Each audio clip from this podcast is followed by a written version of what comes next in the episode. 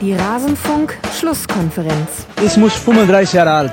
Ich habe lange gespielt Fußball, aber ich äh, noch nie gesehen ein Spiel genau heute. Für mich das ist nicht Profimannschaft, das ist nicht Profifußball. Unglaublich. Alles zum letzten Bundesligaspieltag. Das ist unglaublich, sagt Ayrton und ob er damit diesen 33. Bundesligaspieltag meinte, naja, vermutlich dann doch nicht und dennoch hallo und herzlich willkommen zur Schlusskonferenz Nummer 172. Mein Name ist Max Bost, ich bin der G-Netzer bei Twitter und Moderator dieses Spieltagsrückblicks, den ich wie immer mit zwei Gästen bestreiten werde und da begrüße ich zum einen bei mir in der Leitung Flo Bogner von eurosport.de bei Twitter der Ed Flopomux. Servus Flo. Hallo Max. Schön, dass du mal wieder mit dabei bist und fatalerweise hast du mir auch schon die Zusage für ein WM-Projekt gegeben. Naja, das spoilern wir mal jetzt noch nicht. Ob das so war, weiß ich nicht. Aber ich habe da schon aufgenommen zu dem Zeitpunkt. Das habe ich dir vorhin noch nicht gesagt. Also ich hab's. Ich hab's du hast Beweise. Ja.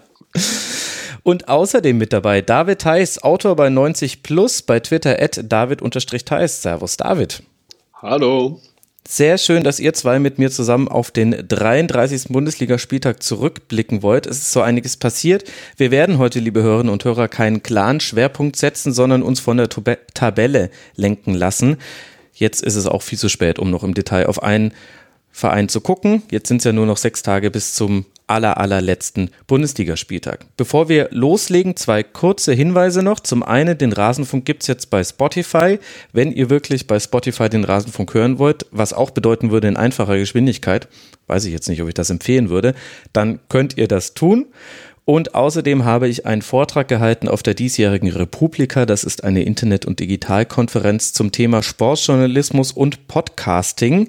Da geht es eigentlich gar nicht so sehr um den Rasenfunk, sondern generell um die Medienlandschaft. Wen das interessiert, ich packe den Link in die Show Notes.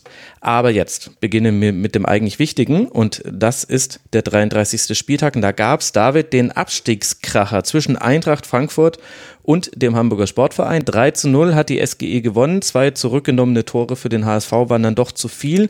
Und über viel Körperlichkeit und einen, wie ich fand, sehr, sehr guten Willems auf links kam die Eintracht zu diesem Sieg und hat auch noch die schönste Geschichte des Spieltags geschrieben. Und du weißt bestimmt, was ich damit meine.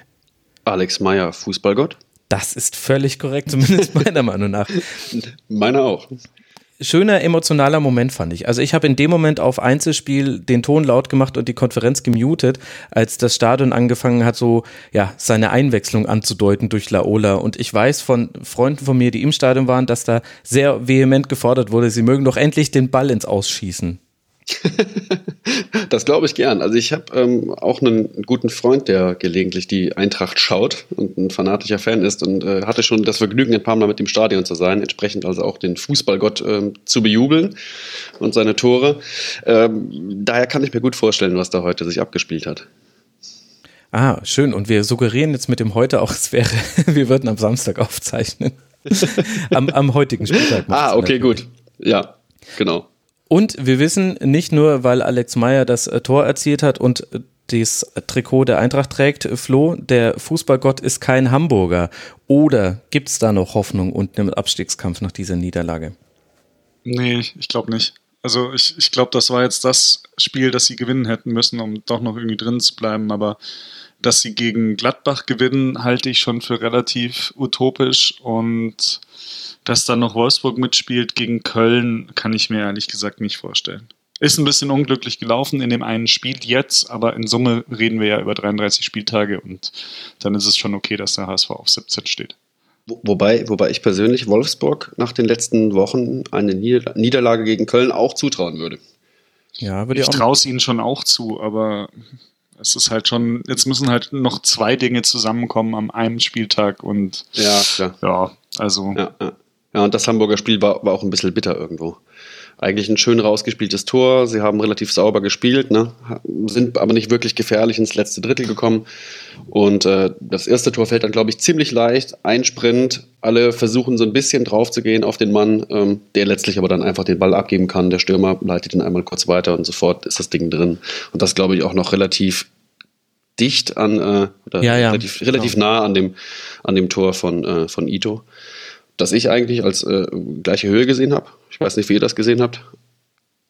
Also es war sehr knapp. Reden. Also tut mir leid. Nee, ich habe jetzt hier irgendwie ein bisschen Doppelpass und ein bisschen Vontora und jetzt noch ein bisschen Sky 90 und ich habe mir dröhnen die Ohren von diesem blöden Tor. also ich habe da eine Linie gesehen, nach der war es abseits und dann ist es auch abseits und dann muss es halt auch nicht zählen. Okay, also. ah, okay, okay. Ah, ich, ich, nehme an, wenn du Vontora ansprichst, dass äh, die Schiedsrichterentscheidung leicht skandalisiert wurde. Ich rate. Nein, Nein. auf gar keinen Fall. Auf gar keinen Fall. Okay, ja. Ich frage mich aber ehrlich gesagt kaputt. auch, warum du das siehst, Flo. Also, aber gut. Tja, das ist eine gute Frage.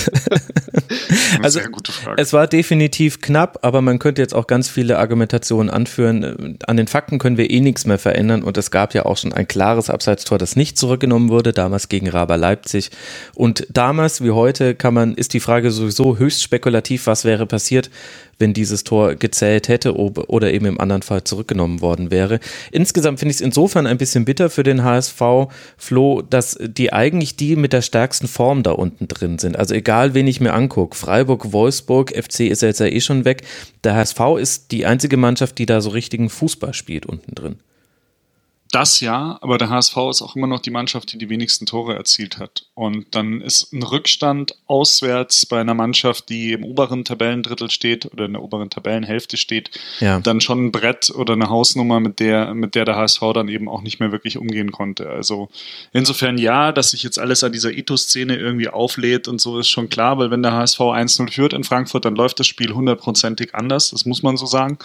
Ähm, aber durch den Rückstand und dann durch das Anrennen und dann durch durch, ja, immer mal wieder so Halbchancen, aber dann auch hier, das muss ich jetzt noch machen und hier muss ich jetzt noch irgendwie mehr investieren und da muss ich halt dann doch mal irgendwie die Deckung ein bisschen aufgeben. Und dann eben hat es Frankfurt super gemacht. Du hast das Willems angesprochen, also über die Außen, das ist ja auch so, so eine Stärke von Frankfurt in, in diesem System, dass sie halt Außen haben, die immer Gas geben, die immer rauf und runter gehen. Dann konnten die das Spiel halt breit ziehen, mhm. konnten immer mal wieder die Außen schicken. Und so ist es halt dann letztlich zur HSV-Niederlage gekommen. Aber also das war gestern, finde ich, dann auch wieder sinnbildlich für die ganze Saison, dass der HSV halt vorne einfach zu schlecht ist und wenn Holtby mal nicht trifft, dann äh, gibt es halt eine Niederlage. Und Radetzky super gegen Santos hält. Das war somit die größte Chance vom HSV. Distanzschuss mhm. Santos hätte auch gut ein Tor sein können.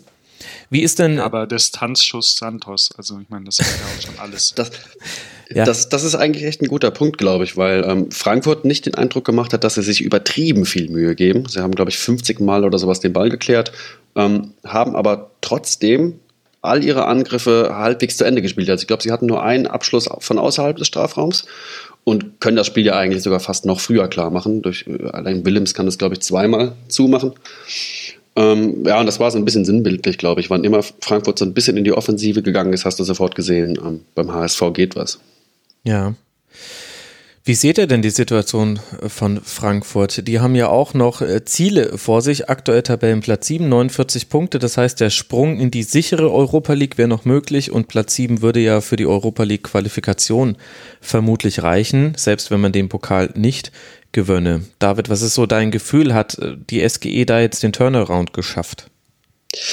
Ich weiß nicht, ob es ein Turnaround ist. Ähm, und ich kann natürlich jetzt auch schwerlich beurteilen, wie stark die ganze Geschichte um Kovac die Mannschaft beeinflusst. Es passt irgendwo zum Narrativ, dass er in den letzten Wochen nicht wahnsinnig fokussiert gewirkt hat oder eben viel mehr seit, seitdem die Sache auf dem Tisch liegt. Ähm, schwierig und ich glaube auch, dass es ein bisschen am Gegner der nächsten Woche hängen wird, der das, was Frankfurt gut beherrscht, sehr gut beherrscht. Und äh, da müsste, glaube ich, schon viel zusammenkommen, dass sie das für sich entscheiden. Auch wenn Schalkes Saison natürlich rechnerisch bereits vorbei ist. Ja, aber Schalke hat ja noch das, das Pokal-Halbfinale, sorry, in den, in den Knochen und im Kopf, mhm. äh, wo ja. sie sich von Frankfurt so die Butter haben vom Brot nehmen lassen. Also ich glaube, die haben schon, schon ja, sehr viel eben. Bock, ähm, da genau. Frankfurt nochmal noch mal zu schlagen genau. am Wochenende und dann auch eben mit einem Sieg, mit dann 63 Punkten die Vizemeisterschaft zu feiern. Also das ist jetzt nicht so, dass sie sagen, ach, wir sind jetzt schon Zweiter und ist alles nee, nee, super. Wenn wir jetzt noch 0-2 daheim gegen Frankfurt verlieren, dann sind wir trotzdem ein toller Vizemeister, sondern ich glaube für, ja, also auch für das Selbstverständnis dieser Schalker Mannschaft ist es, glaube ich, auch echt wichtig, dass sie jetzt nochmal so einen, hinten raus eine, einen Sieg feiern und eben nicht so dieses, ja, das mhm. lief dann immer mal wieder gut und dann haben sie aber doch wieder verloren, so und mit einer Niederlage in die Sommerpause zu gehen, weiß ich nicht. Also die, die sind, glaube ich, schon, schon mega heiß dann am, am Samstag. Ich hatte auch die ganze Zeit den Eindruck, das war vielleicht so das versöhnliche Ende der Eintracht Frankfurter Saison. Also es kann natürlich sehr gut sein, dass es im DFB-Pokal noch etwas Verrücktes passiert. Dann stimmt die Aussage überhaupt nicht. Aber wenn alles so läuft, wie man es halbwegs erwarten kann, nämlich dass es eben so schwer wird auf Schalke, wie ihr es gerade beschrieben habt, und dass man halt dann gegen Bayern spielt, die halt im letzten Spiel von Jupp Heynckes dann auch nicht unbedingt sich sowohl mit der B11 antreten als auch sich hängen lassen, dann könnte das jetzt vielleicht echt so der versöhnliche Abschluss der Saison gewesen sein. Nico Kovacs Namen wurde gar nicht ausgerufen bei der, bei der Mannschaftsausstellung. Fand ich ganz interessant interessant. Und dann eben aber klarer Sieg, auch nochmal so mit so einem gemeinsamen Spirit. Also die mussten sich auch in dieses Spiel reinkämpfen. Der HSV hat da nichts hergeschenkt und es sah ja auch lange relativ eng aus. Und dann war es aber halt noch zusammen mit dieser Geschichte mit Meier, da, also das ist ja eine Geschichte, wie sie wirklich nur der Fußball schreibt. Schöner kommst du vielleicht dann tatsächlich als Eintracht Frankfurt aus dieser Saison vielleicht gar nicht raus. David, was mich noch interessieren würde, der Flo hat ja schon gesagt, er sieht den HSV gegen Gladbach jetzt im letzten Spiel nichts holen. Bist du denn ähnlich pessimistisch?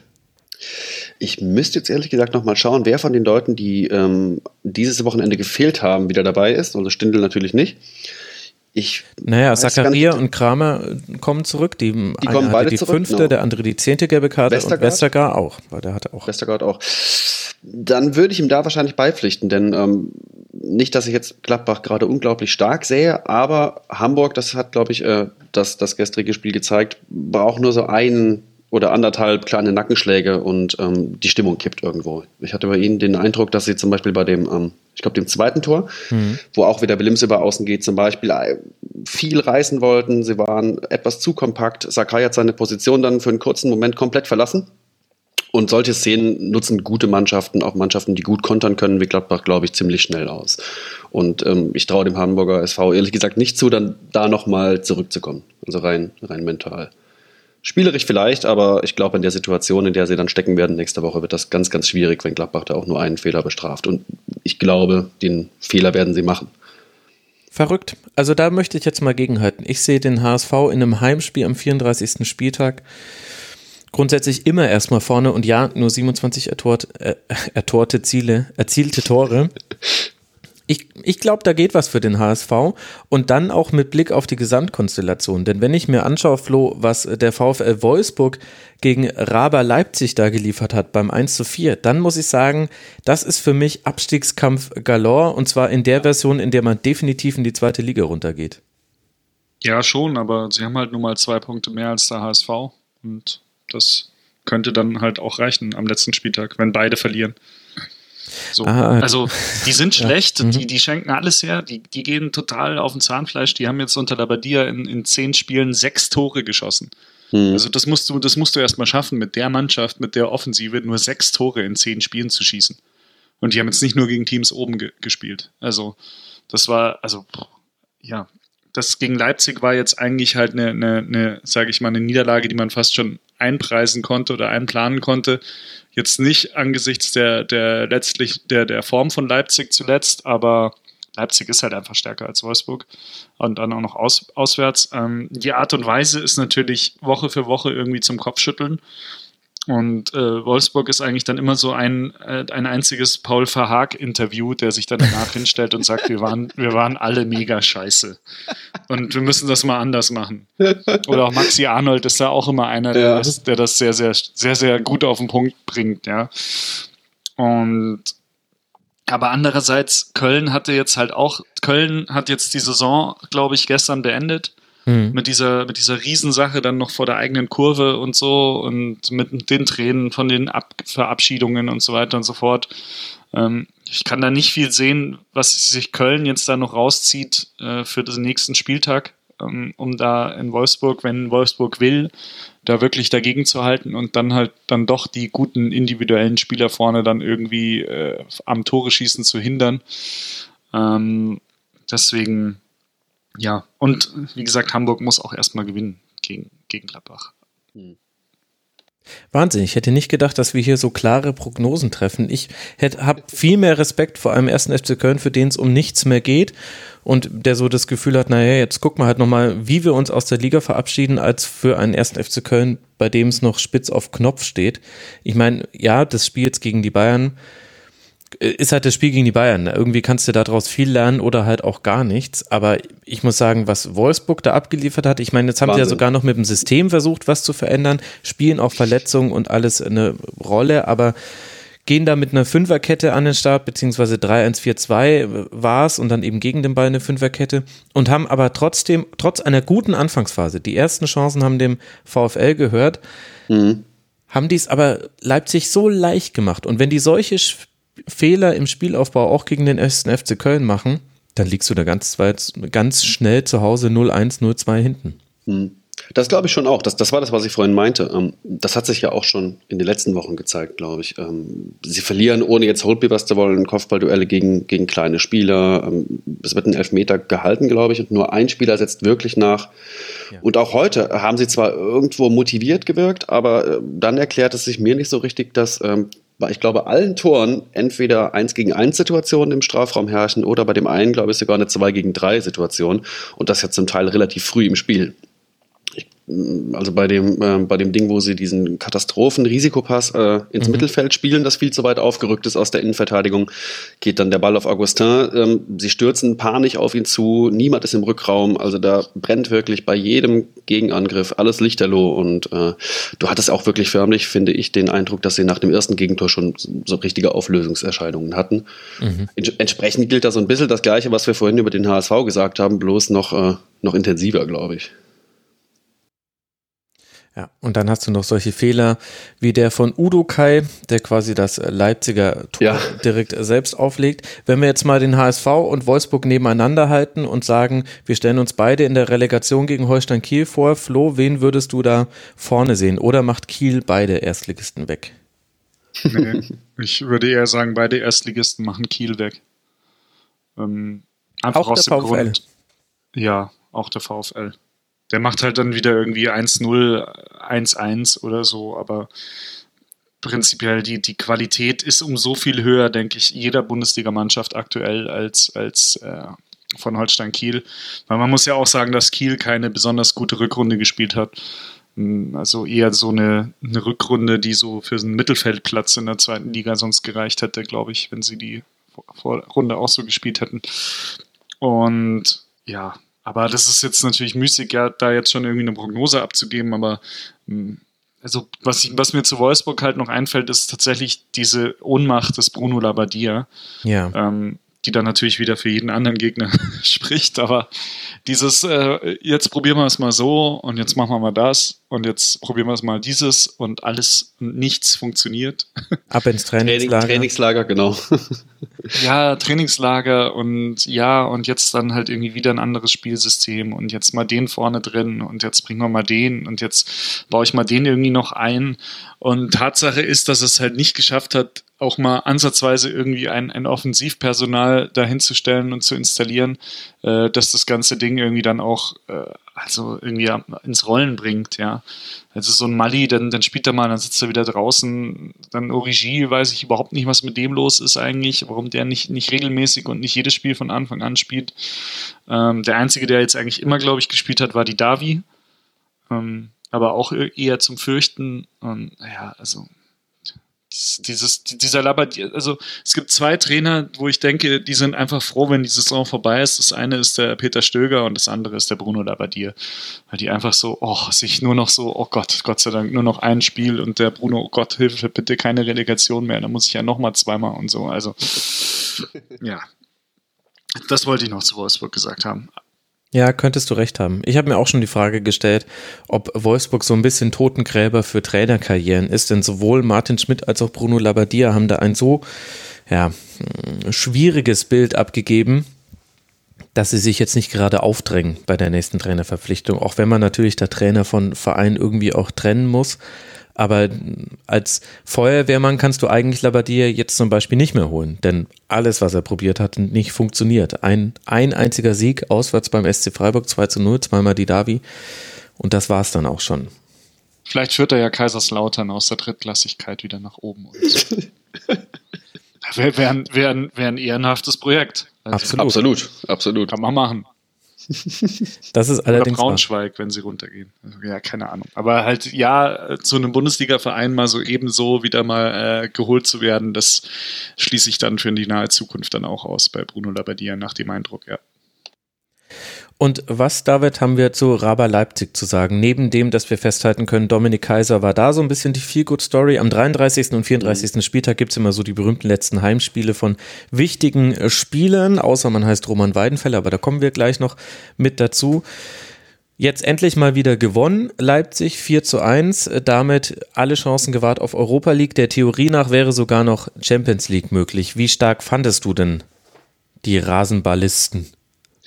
Ich glaube, es ist ein bisschen schwer einzuschätzen, weil Wolfsburg auch so schwach war. Denn ähm, wenn ich mir ihre letzten Spiele angucke, also jetzt die der, der Bullen, ähm, sind da drei relativ brutale Niederlagen in vier Spielen dabei gewesen. Ähm, sie haben zahlreiche Leute, die ihnen fehlen. Cater, Orban, ähm, Sabitzer. Forsberg hat sowohl gefehlt und wird auch weiter fehlen mit seiner Sperre, äh, als auch ist er schon, schon gedanklich weg. Also so dieses Traumteam aus dem letzten Jahr zerfällt so ein bisschen in Leistungstiefs und äh, eben, wie gesagt, Abwesenheit in den letzten Spielen. Ähm, dann treffen sie heute auf einen, wie wir gerade gesehen haben, äh, oder wie wir gerade besprochen haben, ziemlich äh, dankbaren Gegner. Mhm. Schwierig daraus jetzt was zu machen. Sie sahen heute natürlich optisch, um mal eine Floskel zu bemühen, sehr, sehr gut aus. Da war noch optisch überlegen, wie auch immer man das nennen will. Ähm, ob das jetzt aber reicht, um Hertha wegzuputzen, denn ich glaube, sie müssten auch relativ deutlich gewinnen. Hm. Ich bin mir nicht so sicher. Gut, also aber, natür aber natürlich auch, weil ich, äh, weil ich Hoffenheim vielleicht ein bisschen stark reden will, denn die gefallen mir sehr, sehr gut.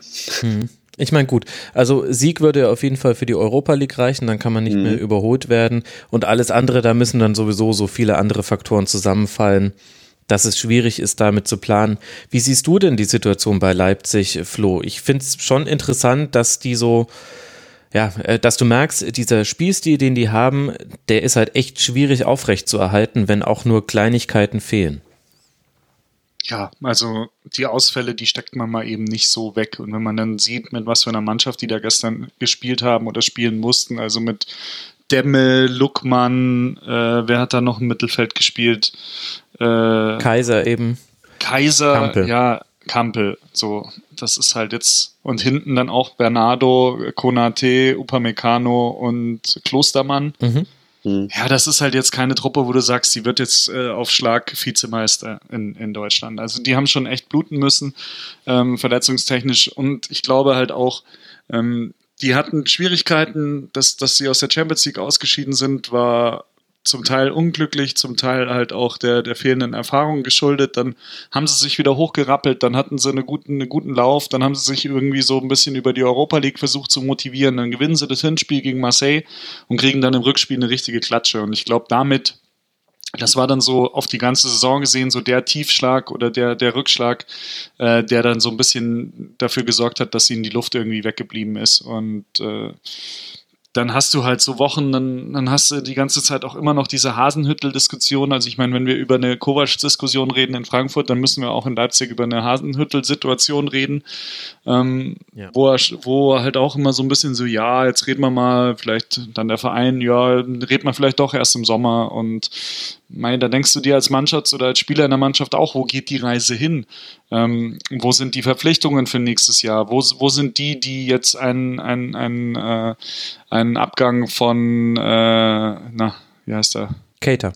Cater. Cater, danke, genau, einen, einen Cater ersetzen. Ähm, wo ist das auch, was einen Timo Werner dran glauben lässt, äh, dass das mit Leipzig jetzt dann doch dauerhaft in die Champions League geht die nächsten Jahre? Ähm, und also insofern ist so die Gesamtsituation gerade, glaube ich, so ein bisschen schwierig, dann sich dann auch als Mannschaft irgendwie zusammenzuraufen und dann jeden Samstag wieder die Leistung abzurufen, die sie, die sie drin haben oder drin hätten, wenn jeder sein Maximum äh, bietet. Und in Summe finde ich dann die Europa League eigentlich äh, völlig okay, wenn sie die noch erreichen. Und dass sie sie nicht erreichen, das glaube ich jetzt ehrlich gesagt nicht äh, anhand der Konstellation am letzten Spieltag auswärts bei Hertha eben. Wir haben es vorhin schon mal einmal ganz kurz angesprochen. Ich habe mir vorhin die ganze Zeit gedacht, als du gesagt hast, naja, wo sind denn die nächsten Spieler, wo sind die Neuverpflichtungen? Und mein Kopf schrie die ganze Zeit Salzburg. In Salzburg sind sie. das war eigentlich gar nicht so schwierig. ja, aber, ja, aber, aber ich verstehe halt auch nicht so eine Mega-Truppe. Also muss man auch nicht, muss man auch mal sagen. Also die sind auch mehr über die Mannschaft als jetzt über individuell supergeile Spieler gekommen irgendwie. Ja, okay. David, hast du noch was Wichtiges zu ergänzen zu Leipzig? Siehst du die Perspektiven ähnlich wie Flo? Ja, durchaus. Also ich sehe sie nicht wahnsinnig gefestigt. Ähm, die Neuzugänge, die man dieses Jahr hatte, waren ja auch nicht durchgängig gut. Das hätte ich noch zu äh, vorhin angemerkt. Aber ähm, ich glaube, die Gegnerkonstellation ist denkbar günstig für sie am letzten Spieltag. Auch wenn ich jetzt nicht sicher, sicher bin, ob sie gegen ähm, Hertha ein Feuerwerk abfackeln. Aber ich glaube, Stuttgart spielt in Bayern, ne? Genau. Genau. Ähm, schwierig. Das ist die Gesamtkonstellation. Stuttgart bei den Bayern, Eintracht äh, auf Schalke, das sind die mhm. beiden direkt dahinter. Gladbach könnte zwar noch Leipzig einholen nach Punkten, aber hatte schlechtere Torverhältnis und spielt beim HSV. Das ist so ein bisschen die Gesamtkonstellation. Und dann könnten wir eigentlich auch über das Spiel von Borussia Mönchengladbach sprechen. Das hatte nämlich auch Auswirkungen nicht nur für den Kampf um die Europa League, sondern auch eben für den Abstiegskampf. 3 zu 1 gewinnt man gegen den SC Freiburg. Damit sind die Freiburger drei Punkte vor dem Relegationsplatz. Man kann nicht mehr sicher absteigen, ist deswegen so ein bisschen, naja, ein kleiner Gewinner dieses Spieltags aber man gewinnt eben auch nicht. Und das, obwohl Gladbach, wir haben vorhin schon mal kurz darauf angespielt, auf Kramer, Zakaria und Westergaard plus eben den verletzten Stindel zurückgreifen, äh, verzichten musste. Meine Güte, was ist denn heute los? Freiburg hat nicht viel zugelassen, aber Gladbach, Flo, macht seine erste Chance rein. Und da frage ich mich, ist das noch mein Borussia Mönchengladbach, das ich in dieser Saison kennenlernen durfte? Gibt's ja gar nicht. du meinst, dass die plötzlich kaltschneuzig sind und äh, Absolut. Ja, ähm, aber halt auch nur gegen Freiburg. Ne? Wer sind sie und also, was haben sie mit Torgan Hazard gemacht? Ja, es gibt halt, es gibt halt so Mannschaften, gegen die machst du es halt dann doch vielleicht einfacher als gegen eine andere Mannschaft, auch vorm Tor. Und Freiburg hat halt, glaube ich, auch das zweitschlechteste Torverhältnis äh, in, der, in der Liga aktuell. Mhm. Nee, was, ich, was mir an Gladbach gut gefällt, ist, dass sie sich halt trotzdem immer wieder irgendwie so ein bisschen rausziehen. Ja, also man, die einen nennen es Inkonstanz, aber zu einer Inkonstanz gehört ja auch, dass sie trotzdem immer mal wieder gewinnen, nachdem sie irgendwie grandios verloren haben. Ja, mhm. sonst wäre es einfach nur schlecht. Und ähm, das muss man ihnen halt zuguten halten, dass sie doch es immer wieder schaffen, sich dann nochmal neu zu pushen, zu motivieren und halt dann solche Spiele zu gewinnen und jetzt tatsächlich am letzten Spieltag sogar noch die Chance haben, in die Europa League-Qualifikation zu kommen, auch wenn sie es wahrscheinlich nicht schaffen werden. Ähm, alles in allem finde ich trotzdem, dass es eine schlechte Saison für Gladbach war, weil die Mannschaft einfach so viel mehr drin hat und, und eigentlich auch ein, wenn du eben auch sagst, wer gefehlt hat am Wochenende und wenn man dann trotzdem sieht, wer spielt, eigentlich mittlerweile auch einen Kader hat, also ein 18-Mann-Kader, ähm, wo ich sage, die, die müssen eigentlich in der Saison, ähm, wo sie keine große Mehrfachbelastung haben, um Platz 5 mitspielen. Und das war mir dann einfach unterm Strich dann zu wenig von der Mannschaft. Aber gestern gut gemacht, ähm, aber Freiburg kassiert halt auch einfach zu viele Gegentore, zu viele einfache Gegentore. Ja. Hm. Ja, ich glaube, der lange Ball, der da vor dem ersten, äh, vor dem Tor von Hazard gespielt mhm. wird, den, den spielt Strobel auch nicht in jedem Spiel. Und ich meine auch, dass. Vor allem hat ihn noch angezeigt. Also jeder wusste, was jetzt passieren würde. genau. Und dann springt, glaube ich, noch ein Freiburger drunter durch irgendwie, versucht also in den mhm. Ball zu gehen, anstatt zum Mann. Ähm, ja, dann spitzer Winkel. Der Ball geht irgendwie rein. Das war der ersten Chance. Abstiegskampf. Ja, halt wirklich so ein bisschen. Aber bevor wir über den SC sprechen, noch eine Anmerkung zu Gladbach. Also wir haben ja Gladbach schon ausführlich behandelt in äh, dieser Saison in der Schlusskonferenz, taktisch auseinandergenommen, die ganzen Verletzungen analysiert und so weiter und so fort.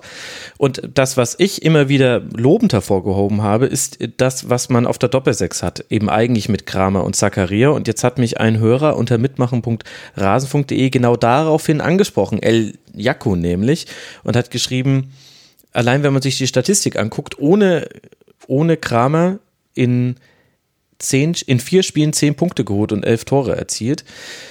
Das heißt, er will mich da jetzt mit meiner, tja, in dieser These widerlegen. Mhm. David, kannst du ihm da zustimmen, jetzt mal mit Blick auf das, was wir jetzt von der Doppelsechs gesehen haben? Also fehlt es, wenn Zakaria und Kramer spielen, an offensiver Durchschlagskraft auf dieser Position? Ich will nicht, ich weiß nicht, ob es unbedingt an Durchschlagskraft fehlt, aber ich hatte schon in der ersten Viertelstunde, 20 Minuten plus minus das Gefühl, dass Gladbach sich sehr, sehr schwer getan hat. Ähm, Freiburg hat, ähm, glaube ich, enger Mann gestanden, wenn ich das recht in, in Erinnerung habe. Und ähm, ja, entsprechend, entsprechend holprig sah das Spiel aus. Also ich hatte, ich habe es mir angeschaut und dachte direkt, hm, okay, erwartbar. Das ist eben doch nicht die Doppelsechs, die sie vorher hatten. Im Prinzip äh, hatte ich das Gefühl, wenn, wenn Freiburg den Gang, den sie dann in der zweiten Hälfte irgendwann mal kurzzeitig versucht haben zuzulegen, wenn sie diese Gangart gleich äh, mit ins Spiel reingebracht hätten, wäre da mehr drin gewesen. Sie hätten den, den Finger da in die Wunde legen können. Aber äh, Gladbach hat sich dann gefangen und das ganz gut runtergespielt. Gleichwohl würde ich, wie gesagt, sagen, ähm, nicht dieselbe Qualität wie die originale Doppelsechs. Wer hat denn, wer hat denn blöd gefragt neben Strobel noch auf der Sechs gespielt? Weil die sind doch dann eigentlich alle eher so, ja, aber der ist ja eigentlich fast noch weiter vorne rumgehampert als, mhm. als ein paar andere. Also war es nicht eher vielleicht sogar ein 4-1-4-1? Weiß gar nicht. Oder hat er ja, es nur so ich interpretiert? Glaub, es war relativ asymmetrisch. Also vielleicht war das ja auch ein anderes System. Hm, also es war tatsächlich äh, von, vom durchschnittlichen Aktionsradius her eher ein 4-1-4-1, wobei sie das häufig auch haben, wenn mhm. Zakaria und Kramer spielen, dann ist Kramer eher so der Vorgeschobene. Allerdings nicht so deutlich wie jetzt in dem Spiel Cuisance, aber das hing halt auch damit zusammen, mein Gott, es gibt halt auch immer einen Gegner. Freiburg auch deutlich dadurch geschwächt, dass Julian Schuster schon in der hm, 38. Minute war es, glaube ich, runter musste. Das hat dem Freiburger Spiel gegen den Ball auch gar nicht so gut getan. Aber ich hatte auch schon häufiger jetzt den Gedanken, jetzt auch unabhängig von diesem einen User-Kommentar, dass ich in einigen Spielen das Gefühl hatte, dieses sehr, sehr klassische 4-4-2, das Flache, was Gladbach häufig spielt und mit einem 4-1-4-1 verändert sich ja jetzt auch gar nicht so sehr in seiner Konstellation. Das ist gegen viele Mannschaften ein bisschen zu einfach zu verteidigen. Also da würde ich mir ein bisschen mehr mehr Flexibilität vielleicht in Systemen auch mal wünschen für die neue Saison. Ich könnte mir vorstellen, aber das ist halt Hacking. Also ja, klar, ist, ja, ja, natürlich, aber ja, brauche ich halt einen anderen Trainer. Also so richtig überraschend wird das nicht mehr, was der Mann macht. Ja, aber du hast halt so starke Außen und gleichzeitig haben die Außen aber manchmal auch echt Probleme im Spiel nach hinten. Ein Jonas Hoffmann, ein Torgan Hazard jetzt in dieser mhm. Partie. Eigentlich könnte man da schon auch drauf reagieren. Plus, jetzt hast du sowieso die Situation, Stindl fällt jetzt lange aus, weißt jetzt auch nicht, wie er zurückkommt in der nächsten Saison. Du hast es auch in dieser Saison immer gespürt, egal ob Stindl oder Raphael, wenn mal einer von beiden nicht gespielt hat oder Stindl hatte ja auch so lange dann eine Torflaute. Das war, das hat deutlich dem Gladbacher Spiel so ein bisschen nicht die Weisheitszähne gezogen, aber vielleicht die Milchzähne. Also ein bisschen was hat gefehlt. Ein sehr schiefer Vergleich, Vergleich fällt mir gerade auf. Aber ihr wisst vielleicht, was ich meine. Naja. Gladbach, ich fand ihn gut. Wen jetzt? Den Vergleich. Ach so. ich dachte, ob er jetzt Hacking oder Stindel meint.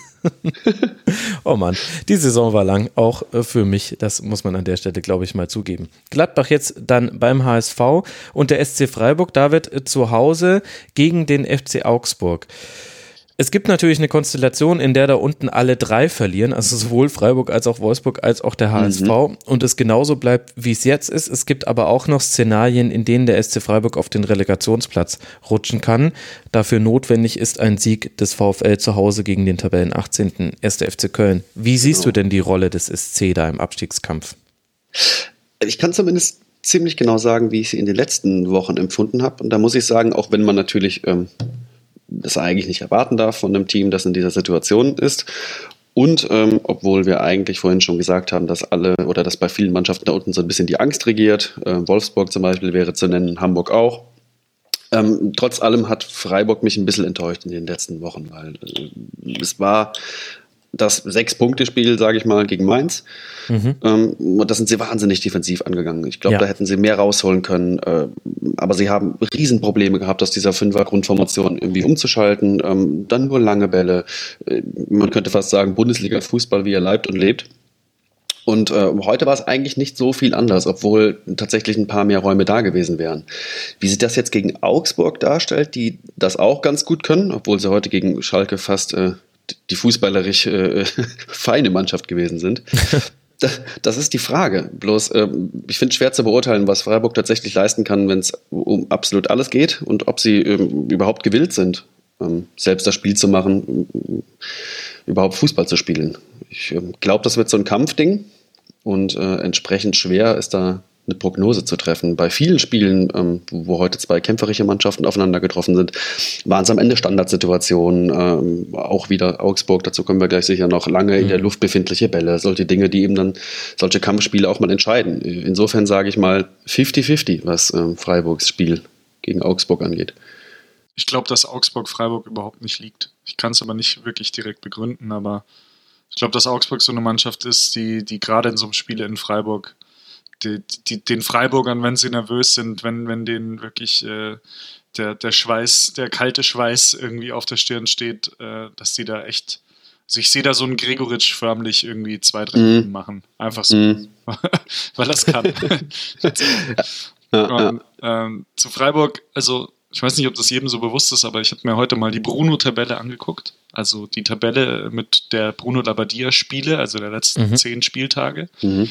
Und äh, gefühlt war ja Wolfsburg wirklich das aller, aller schlechteste in der Zeit. Aber nein, Freiburg ist noch schlechter gewesen. Die haben sogar einen Punkt weniger geholt, haben nur fünf Punkte aus den letzten zehn Spielen geholt und sind damit in der Bruno-Tabelle, in der der VfL Wolfsburg einen ehrbaren 17. Platz belegt, ähm, auf letzter, 18. Letzter in der Bruno-Tabelle. Ja, und das zeigt dann so ein bisschen, ja. Mhm dass es Freiburg doch auch noch auf den Relegationsplatz ja. verschlagen könnte ja, ja. am letzten Spieltag, weil zu Hause verlieren gegen Augsburg ist drin, äh, auch irgendwie ganz unglücklich, gerne mit verschossenem Elfmeter und 1-2 in der 87. oder so und dann muss ja Wolfsburg nur das Heimspiel gegen den abgestiegenen, abgeschlagenen 18. der Liga gewinnen. Das ist jetzt auch nicht so abwegig und schon wäre Freiburg nur noch 16. Also ähm, kann gut passieren. Die Bruno-Tabelle, die habe ich mir vorher nicht mehr angeguckt, aber nur, weil ich wusste, dass du es machst, Flo. Ansonsten hängt die über meinem Bett. Das weiß eigentlich jeder. Ja, natürlich.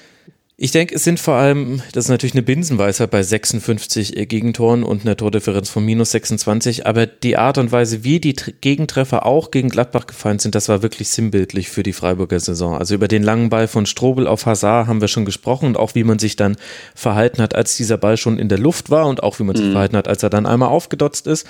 Aber auch das 2 zu 0 von Elvedi, das war gefühlt jetzt die fünfte oder sechste Standardsituation, bei der der Freiburger Abwehrspieler, in dem Fall Manuel Gulde, gar nicht hochsteigt, weil er einfach im Laufduell schon die falsche Entscheidung trifft oder weggeblockt wird. Es war viel zu einfach für Gladbach, da das 2 zu 0 nachzulegen. Und das zieht sich durch die Saison des SC wie ein roter Faden. Und das ist dann eigentlich egal, auch wer dann da die individuellen Fehler macht, ob das ein Kempf ist, ein Gulde, ein Suyunchi. Günther, jeder war da mal mit dabei, auch Robin Koch hat schon das eine oder andere da auch mal verbockt. Und das ist dann tatsächlich von der Defensive her einfach nicht Erstliga-Qualität, was der SC da hat. Man hat es mit einem überragenden Nils Petersen vorne irgendwie noch halbwegs rausreißen können, aber es könnte sehr, sehr eng werden. Und wenn es runtergeht, dann waren es nicht nur die, die Abgänge, die man zu verkraften hatte. Klar, das ist, trifft dann immer hart, einen Vincenzo Griffo zu verlieren, einen Maximilian Philipp sondern es war aber auch das Abwehrverhalten. Das kann man, glaube ich, an der Stelle am 33. Spieltag schon so festhalten. Amen. Gut. Dann können wir über das eine Team sprechen, was sich an diesem 33. Spieltag gerettet hat und das in einer spektakulären Art und Weise, zwar mit einem Auswärtssieg bei Borussia Dortmund. Der, der da gerade gestöhnt hat, war David. Ein 2 zu 1, David. In der vierten Minute Ridley Baku, der noch beim letzten, vor dem letzten Spieltag von der Raststätte abgeholt werden musste, wie ein ausgesetzter Hund vor dem Italienurlaub. Nein, er war natürlich, auf dem, er war natürlich auf dem Weg zum, zum Auswärtsspiel der Jugendmannschaft und wurde dann darüber informiert, dass er für die Profis spielen darf und auch gleich das 2 zu 0 gemacht, zu Hause gegen Leipzig. Und jetzt macht er das 1 zu 0 in Dortmund. Muto legt dann wie anders als per Kopf nach Flanke von wem anders als auch de Blasis mit 2 zu 0 nach. Und obwohl der BVB schon drei Minuten später den Anschlusstreffer erzielt durch Maximilian Philipp, war es das. Passiert in diesem Spiel nicht mehr so viel. Warum? Tja, warum? Ähm, zunächst mal glaube ich, dass Dortmund relativ erwartbar oder ausrechenbar in die, in die Partie gegangen ist. Ähm, klar, sie haben zuvor die Aufstellung oder haben, glaube ich, den Zeitpunkt verpasst, die Aufstellung zu verändern. Ähm, es brauchte äh, in dieser Saison generell immer so einen kleinen Knall, bis sich was ändert. Ähm, das war natürlich das Derby, das man dann verloren hat. Dann wurde relativ viel umgestellt. Akanji, eigentlich Innenverteidiger, spielt auf links und hat mhm. das auch ganz gut gemacht, etc. pp. Ähm, Jaden Sancho, der erst 17 ist, ist plötzlich so der Go-To-Man, der ähm, im letzten Jahr noch äh, in der Schlussphase, als man auch schon so ein bisschen auf einem äh, halben Plattreifen gefahren ist, Dembele gewesen ist. Das heißt, man schiebt ihm den Ball raus auf Außen und hofft, dass er ein bisschen was macht. Aber ähm, dass man jetzt wieder mit exakt derselben Grundformation und exakt demselben Matchplan, so schien es zumindest, in das Spiel reingeht, das war, fand ich ein bisschen schwierig. Ähm, denn es war klar, Reus spielt wieder im Zentrum, Götze spielt wieder im Zentrum. Beide werden ähm, für ja, gute Ballbesitz äh, äh und Überzahlsituationen zentral vor dem Strafraum benutzt. Und Mainz hat dann einfach zeitweise mit einer, mit einer Siebener-Kette reagiert und das Zentrum sowas von oberdicht gemacht. Mhm. Und ähm, Dortmund ist dann sehr, sehr schnell wieder in die, ich sag mal, alten Muster verfallen, die man dieses Jahr sehr, sehr häufig gesehen hat, sowohl unter Bosch als auch unter Stöger. Nämlich isolierte Außenstürmer bekommen den Ball ähm, und bemitleidenswerte, bemitleidenswerte Jungs wie Pulisic oder Sancho sollen dann eben irgendein Wunderding vollbringen, ohne aber wirklich connected zur Mannschaft zu sein. Puh, schwierig. Und noch dazu ist man wahnsinnig weit aufgerückt, hat dann aber eben durch diese Grundformation, in die man sich selbst reinzwingen lässt, ähm, unglaublich große Lücken von, äh, zwischen, den, zwischen den Dortmunder Spielern. Ja, dann kann man, wie gesagt, über die Aufstellung äh, diskutieren. Ich glaube, Weigel hat heute eines seiner schlechtesten Saisonspiele gemacht, ist permanent ähm, zwischen die beiden pressenden Spieler von Mainz gefallen, war also völlig abgemeldet, unglaublich wenig gebracht. Ähm, ja, und ansonsten gibt es, äh, wenn man mal das Sportliche auszuklammern versucht, was schwerfällt, äh, auch noch wahnsinnig viel, was neben dem Platz passiert. Nach dem, nach dem Spiel äh, hat Rode ein Interview, wo er quasi den Trainer anzählt, der damit zur lame duck wird. Dann äh, wird er sofort sowohl von, von Zorc als auch Herrn Watzke abgewatscht schon wieder. Ähm, also ich glaube, Dortmund ist zurzeit mit einer ganzen Menge Dingen oder mit, mit, mit vielen Dingen beschäftigt. Äh, das hat man heute auch zum Teil, so zum Teil wieder gesehen. Gleichwohl war aber auch die äh, ja, die Grundformation, die Grundidee, mit der sie ins Spiel gegangen sind, denkbar Hausbacken. Und ich glaube auch, sie hatten von der 32. bis zur 60. Minute einen Torschuss. Mhm, ja, das genau. ist zu wenig. Darf ich mal was zu Herrn Rode sagen, weil das hat mich heute doch latent ja, aufgeregt. Ja, gern. Also A wollte ich dich fragen, ob du letzte Nacht nicht geschlafen hast, weil du andauernd heute sagst, aber ist total witzig. Ich, ich weiß David es auch nicht. immer von heute und Flo immer von gestern, aber da sieht man denjenigen, stimmt, der noch jung genug ist, durchzumachen. Ja. Stimmt. Drei Tage wach mit David Theiss. genau. so, also A verstehe ich mal den, den, den den BVB verstehe ich einmal nicht. Wieso gestatte ich in so einer Lage überhaupt einem Sebastian Rode in eine Talkshow zu gehen, wie es heute der Fall war bei ja. heute übrigens, äh, genau. bei Sky. genau. äh, der Schieß mich tot Von Torra Talk. Da sitzt dann da der Sebastian Rode ganz entspannt. Mhm. Und natürlich wird er irgendwann gefragt, äh, wie schaut es denn eigentlich aus mit dem neuen Trainer nächstes Jahr?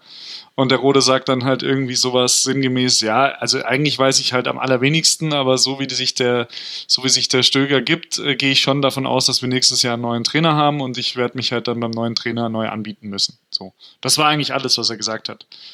Das hat mich schon auch irgendwie so aufhorchen lassen, so hoppala, was sagt er denn jetzt da?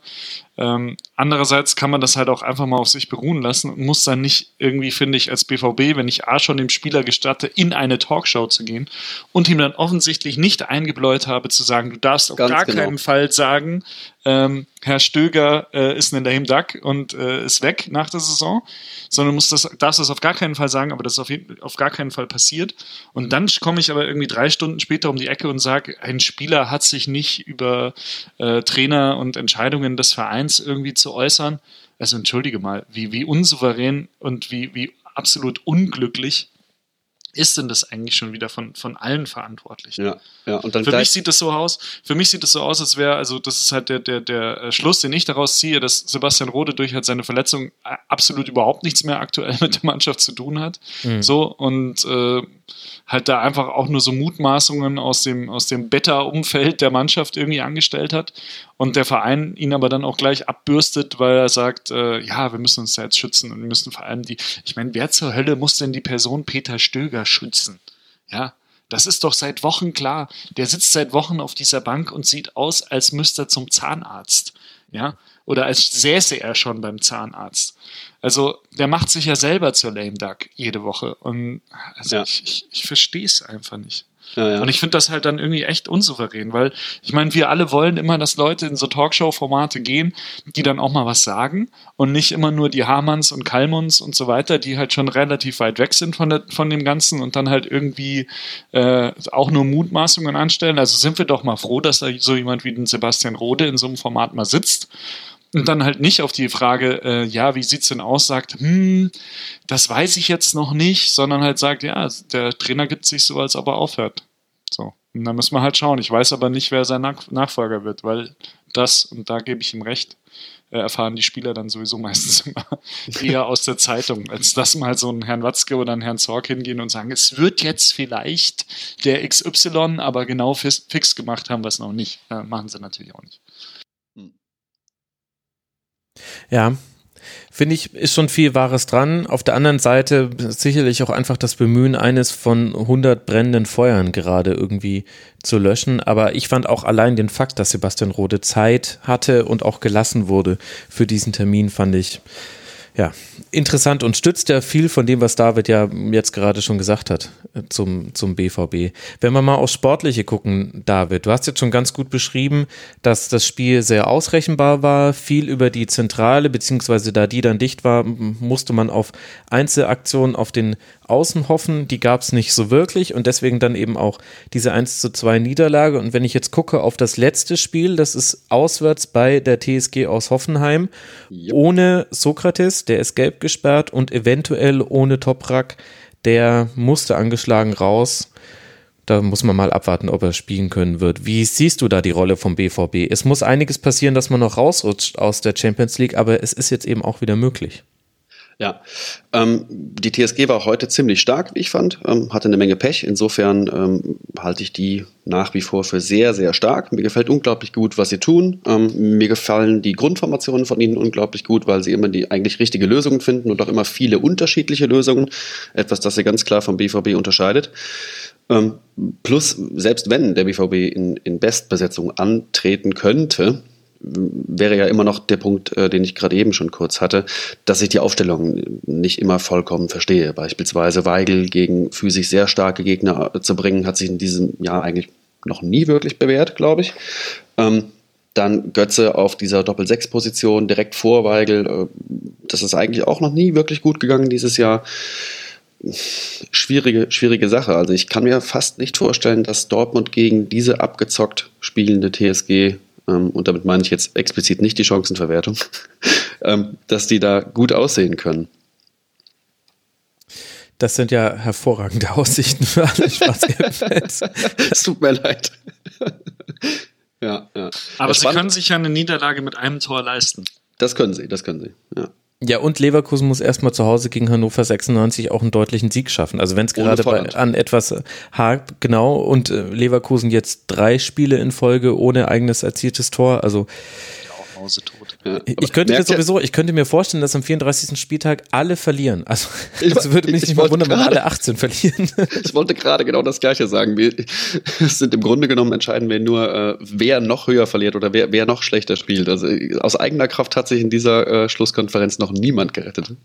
es hat sich ja auch jetzt vom 32. auf den 33. Spieltag, glaube ich, keine einzige Tabellenposition geändert. Also ja. es ist alles so geblieben wie vorher. Das ist korrekt. Aber Mainz 05, und das ist dann die perfekte Überleitung, hat es immerhin geschafft, sich innerhalb von, ja, in drei Spielen haben sie sich sieben Punkte geholt und das gegen Gegner wie eben Leipzig und Dortmund und damit jetzt dann gerettet. Jetzt lese ich schon die ersten Artikel. Sandro Schwarz jetzt endlich angekommen in Mainz und auch zum ersten Mal mit der Mannschaft vor der Kurve zum Feiern und so weiter. Das will ich jetzt mal unkommentiert lassen, ist mir ein bisschen früh und ein bisschen hoch dann jetzt auch schon wieder das Gejuble, aber die sportliche Leistung, Flo, war schon bemerkenswert. Auch jetzt dieses 2 zu 1 in Dortmund.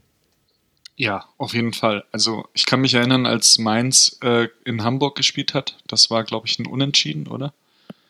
Ja. Ähm, wo ich danach gesagt habe, also sorry, klar, der HSV ist mausetot, aber Mainz war einfach noch schlechter in dem Spiel als der HSV, muss man, muss man ganz ehrlich sagen. Und äh, da haben bei mir irgendwie alle Alarmglocken den FSV betreffend ge geschrillt. Äh, und ich habe mir gedacht, also wow, wenn die weiter so spielen, dann gehen die mal direkt runter. Ja, und aber man hat halt gesehen, finde ich, ähm, was, was es äh, ausmachen kann, wenn es zwischen Mannschaft und Trainer stimmt und den Eindruck vermitteln sie mir. Ähm, dass es eben schon eine Bedeutung hatte für alle Beteiligten, dass man die ganze Saison eben auch trotz solcher Phasen, wo es richtig scheiße lief, eben an Sandro Schwarz festgehalten hat und ähm, den da hat machen lassen und den da auch mit der Mannschaft zusammen hat machen lassen. Und gerade dieses Zusammen ähm, merkt man den Mainzer oder hat man den Mainzern in den letzten Wochen, glaube ich, schon sehr, sehr, sehr angemerkt.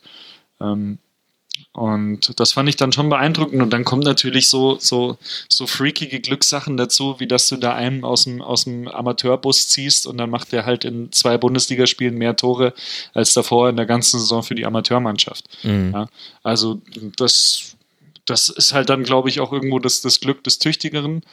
Und was mir halt gestern aufgefallen ist, die waren einfach extrem heiß. Ja, die Dortmunder haben sich gedacht, ach ja, nach den letzten Wochen, das ist alles so gut gelaufen, das, jetzt machen wir hier mal ein bisschen Chup-Chup und dann spielen wir die Mainzer irgendwie her, weil wir können es ja. Wir haben ja auch Stuttgart hier irgendwie 3-0 weggehauen und die stehen ja eigentlich auch immer ganz gut und la la la.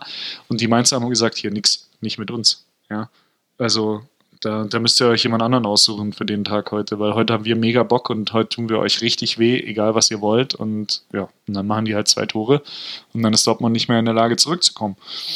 Und das fand ich schon, schon stark. Und ich fand das Stück in Dortmund jetzt halt auch mit welcher, mit welcher ähm, ja, Selbstverständlichkeit, die da gefeitet haben, mit welcher Selbstverständlichkeit, die dann am Ende auch jetzt nicht unverdient gewonnen haben, fand ich sogar noch beeindruckender als das, als das Stück gegen Leipzig. Und äh, ja, finde ich, ich finde es gut, dass, dass Mainz jetzt drin bleibt. David, hast du noch was zu ergänzen? Ich finde es auch gut, dass Mainz drin bleibt. ich wollte noch was zu Favre sagen, bevor wir zum nächsten Spiel gehen. Oh ja, gerne. Weil, also ich weiß nicht, ich habe so im Kopf, dass Favre ein sehr guter Trainer ist, der eine sehr gute, sehr gute Ergebnisse erzielt hat mit Mannschaften, die nicht international gespielt haben. Und ich habe irgendwie auch im Kopf, dass er, sobald er das internationale Geschäft erreicht hatte mit diesen Mannschaften, eigentlich immer einen Riesenbruch gab. Also er hat irgendwie bisher noch nicht so wirklich unter Beweis stellen können, korrigiert mich, dass diese Dreifachbelastung mit Favre als Trainer eine gute Idee ist. Ich glaube, bei Hertha damals ist er irgendwie Vierter geworden und dann mhm. haben die da so Europa mitgespielt und dann haben sie irgendwie sieben Spiele in Folge verloren und dann ist er rausgeflogen. Dann war er bei Gladbach und dann haben die mal eine gute Saison gespielt und dann hat er da irgendwie, äh, nachdem sie irgendwas, ich glaube, die Champions League sogar erreicht hatten, ähm, relativ viel hintereinander verloren und dann ist er auch wieder rausgeflogen. Und bei Nizza haben sie auch irgendwie letztes Jahr, glaube ich, einen vierten, einen dritten Platz erreicht für die Champions League Quali. Und dann waren, ist er zwar nicht rausgeflogen, aber sie waren irgendwie nach acht Spieltagen letzter in der französischen Liga. Also ich weiß jetzt nicht, ob, das, ob ich das alles so richtig im Kopf habe, aber so ungefähr im Hinterkopf ähm, ist es vielleicht, stelle ich nur mal so zu bedenken, so, dass Favre ein Problem hat, Mannschaften mit Dreifachbelastung richtig zu trainieren und auszusteuern und so weiter und so fort.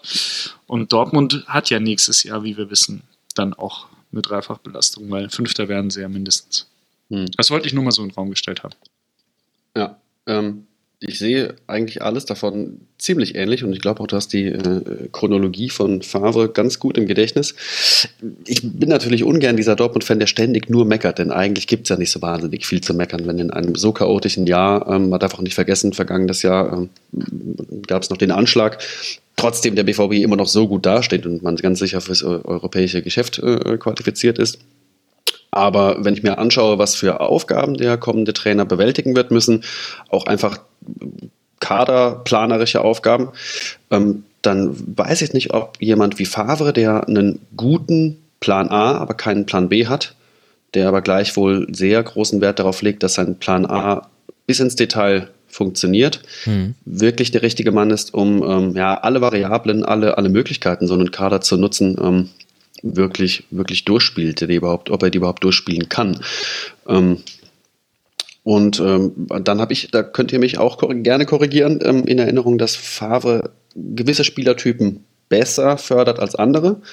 Auch wieder was, was mich natürlich bei einem Kader, der auf unglaublich viele gute, junge, talentierte Spieler hingeplant ist, die aber noch nicht so wirklich zusammengewachsen sind, ähm, auch was, was mich da so ein bisschen bedenklich stimmt. Und jetzt bringt es natürlich nichts, äh, nach Hoffenheim zum Kollegen Nagelsmann zu schauen, wie toll und variabel der aufstellt, wenn man den nicht bekommen kann. Mhm. Aber wenn nur die Frage an mich lauten würde, ähm, Favre ja oder nein, würde ich äh, skeptisch wegschauen. Sag halt nein. Es stellt sich halt die Frage nach der Alternative, aber als du das Klar. beschrieben hast mit dem klaren Plan A und dem Unwillen auf einen Plan B zurückzugreifen, da fiel mir wie aus dem Nichts der Name Peter Bosch ein. Keine Ahnung, warum das jetzt Exakt. im Kopf Exakt. da kam. Genau, und da fällt mir dann wiederum die Aussage, ähm, ich weiß nicht mehr, ob es Zorg oder Watzke gewesen ist, ein, die, die mich total erschreckt hat. Ähm, auf den Fußball, den, den Bosch äh, spielte, wo dann ja zumindest Gerüchte halber später von oben eingegriffen werden musste, dass der ein bisschen defensiver wird, ähm, sagte, wie gesagt, einer der beiden, wir sind überrascht davon gewesen, wie extrem Peter Bosch seinen Fußball auslegt. Und ja. da dachte ich mir, Freunde, habt ihr den mit Ajax spielen gesehen? Das wusste ich ja. Habt und, ihr mal mit ähm, dem gesprochen vorher? Habt ihr mal mit dem gesprochen, genau. Denn er ist ja auch in Interviews total kompromisslos mit seiner Fußballphilosophie umgegangen. Ähm, und nun lässt Favre nicht genau den gleichen Fußball spielen, aber er ist, glaube ich, ähnlich äh, starrköpfig, wenn es um seinen Plan A geht. Und ich hoffe, Sie haben sich ihn genau angeschaut. Ja, und es ist echt eine Mammutaufgabe, weil gleichzeitig hast du ja noch WM-Jahr. Da ist jeder Transfer, den du vor der WM gemacht hast, äh, besser als danach, denn du weißt nie, genau. was danach mit den Preisen geschieht. Und es ist schon eine schwierige Situation für Borussia Dortmund, vor allem weil man ja auch nur in einem bestimmten Preissegment fischen kann, in einem bestimmten ja, Qualitätsfach des äh, Spielerregals echt eine ungute und komplizierte Situation. Und ich glaube, alles, was wir heute besprochen haben, egal ob wir da jetzt über Sebastian Rode, die Reaktion darauf oder wie man sich in diesem Spiel verhalten hat, reden, das alles spielt auf alle Punkte jeweils wieder ein. Also das ist gerade so ein komplett verworrenes Gesamtbild, in dem aber doch jeder einzelne Punkt klar ist. Man hat einfach nur merkt, es fehlt gerade an ganz, ganz vielen Dingen. Und ja, ist die Frage, ob irgendjemand schafft, diese brennenden Scholierbälle, die alle gerade in der Luft gehalten werden, irgendwie noch, weil man kommt ja noch in die Champions League oder in die Europa League, ob irgendjemand es schafft, während er diese brennenden Bälle weiter jonglieren muss, sie dann auch einen nach dem anderen der Reihe nach zu löschen. Roman Weidenfeller. Gut, dass du es noch gesagt hast. Die Feel-Good-Story bei Borussia Dortmund und es tat einem natürlich ein bisschen weh, dass er nicht mhm. die Chance hatte, nochmal auf dem auf dem Platz zu stehen. Naja, du lachst, Flo, aber. Ja, aber ich, ich fand das, also ich, ganz kurz, dass der nicht gespielt hat, war völlig, völlig in Ordnung. Also wir sind ja hier nicht bei Wünsch dir was oder bei, keine Ahnung, äh, die Rudi Carell Show oder irgendwas, sondern der ist halt seit zwei Jahren einfach nur der, der zweite Torwart, der da, der da sitzt, weil da kein anderer sitzt und der hat eigentlich schon längst seine Karriere mehr oder weniger beendet.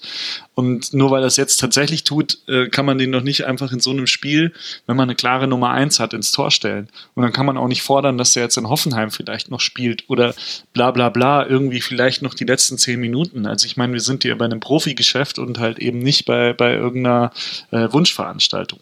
Ja, das fand ich dann schon. Natürlich ist es für ihn schade, dass die Mannschaft dann 2-1 verliert und er sich dann nach Pfiffen dann irgendwie noch vor die, vor die Tribüne stellen muss und so. Ja, ja aber ja. Naja, dann macht es halt ein Abschiedsspiel gegen Wanne Eickel und dann ist doch auch alles gut. Also, das fand ich jetzt dann doch auch ein bisschen albern. Ja. Ja, und zum Thema Feelgood, du hast es schon angesprochen, ähm, fand ich es auch sinnbildlich eigentlich, dass er äh, äh, ja Borussia auf Platz 3 immer noch stehend, wie gesagt, nach einem Jahr, das, glaube ich, jeder schwarz-gelbe Fan maximal chaotisch gefunden haben muss, aber immer noch auf Platz 3 stehend, ähm, wird die Mannschaft ausgebuht und weggeschickt. Er darf aber dann zur Südtribüne, will die wieder zu, ja, hinter Schalke, klar, will die wieder zurückholen und dann kommen doch wieder Pfiffe, dass dieses simple Bild, wo man sich nur mal drei Minuten hätte irgendwie äh, geeint zeigen müssen, dass das auch noch getrübt wurde, ähm, das passt so ein bisschen, finde ich, zu Dortmunds Saison. Ja, das stimmt allerdings. Alles andere als äh, getrübte Bilder hat man in Stuttgart gesehen beim Heimspiel gegen die TSG aus Hoffenheim, über die wir jetzt schon einige Worte verloren haben. 22 zu 5 Torschüsse für die TSG. Endergebnis, wie könnte es anders sein? 2 zu 0 für den VfB Stuttgart. Zweimal Mario Gomez. Flo, kann man dieses Spiel behandeln Max. und zusammenfassen, ohne mit irgendwie äh, vergebenen Chancen oder verletzten Spielern oder auch ausgefallenen Spielern zu argumentieren. Wie würdest du mir erklären, warum die TSG dieses Spiel verlieren musste?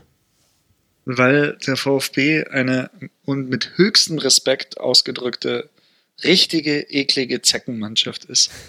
die es einfach schafft, dieses Jahr Mannschaft für Mannschaft auf ihr niederes Niveau herunterzuziehen und sie dann eiskalt dafür zu bestrafen, dass sie so einen Rotz spielen.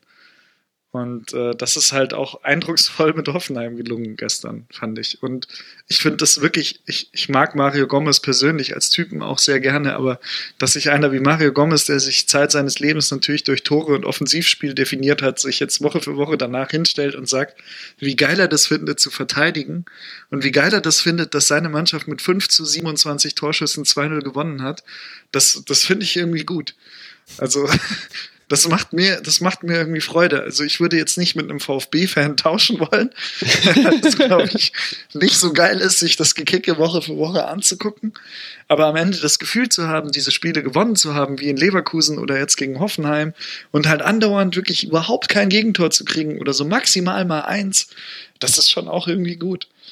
Und ja, und ich glaube, dass da dann Hoffenheims Euphorie und ihr ähm, spielerischer äh, Leichtsinn, ähm, jetzt im Sinne von, von Leichtigkeit, ähm, dann aber doch irgendwie nicht gereicht haben, um, um diese, um diese ekelhafte VfB-Mannschaft irgendwie zu durchdringen. Und ähm, das muss man aber schon auch mal sagen. Also der VfB hat ja schon so ein bisschen, also als ganzer Verein einen Hoffenheim-Komplex, weil mhm. Ich glaube, der, einer der größten Gründe, warum der VfB Stuttgart nicht mehr äh, dauerhaft um die um Platz 1 bis 5 der Tabelle mitspielt, ist für mich auch Hoffenheim, weil die denen halt gerade in der Jugendarbeit und alles, was Struktur und Mitarbeiter und so angeht, äh, halt echt viel abgegraben haben, viel das Wasser abgegraben haben.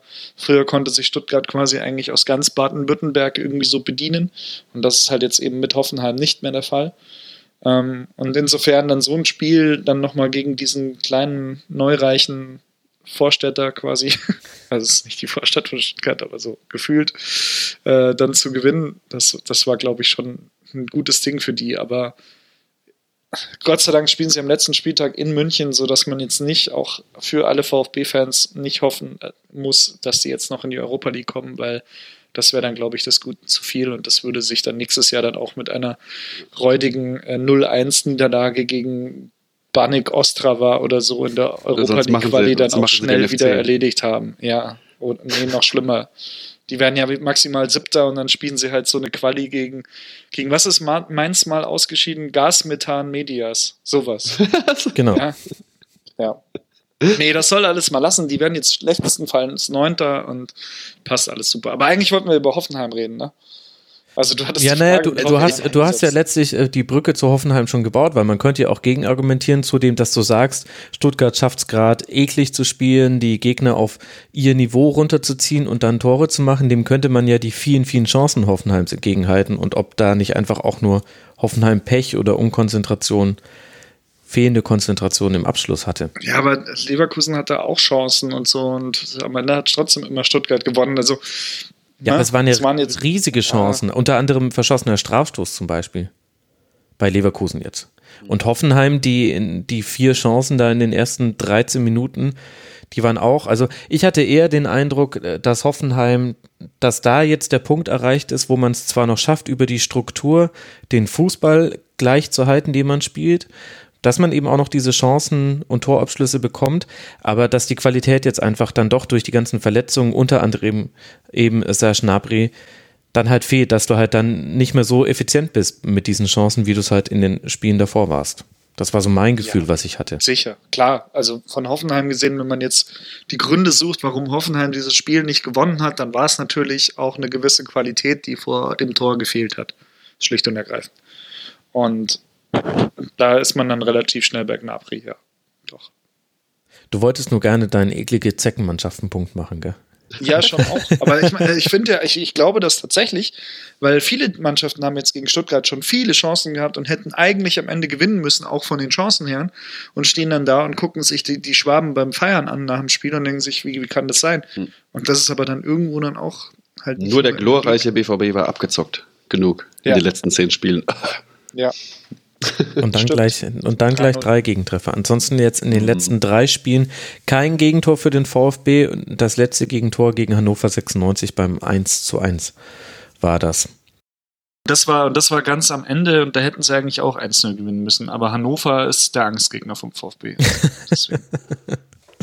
Ja, wer wüsste das nicht? Und äh, der VfB eben der Angstgegner der TSG. Nee, eigentlich war es ja andersrum bisher immer. Was denkst du denn jetzt, Tavid? Du hast äh, Hoffenheim schon sehr, sehr gelobt, jetzt gerade im BVB-Segment und es ist ja auch das ja, Finale um die Champions League.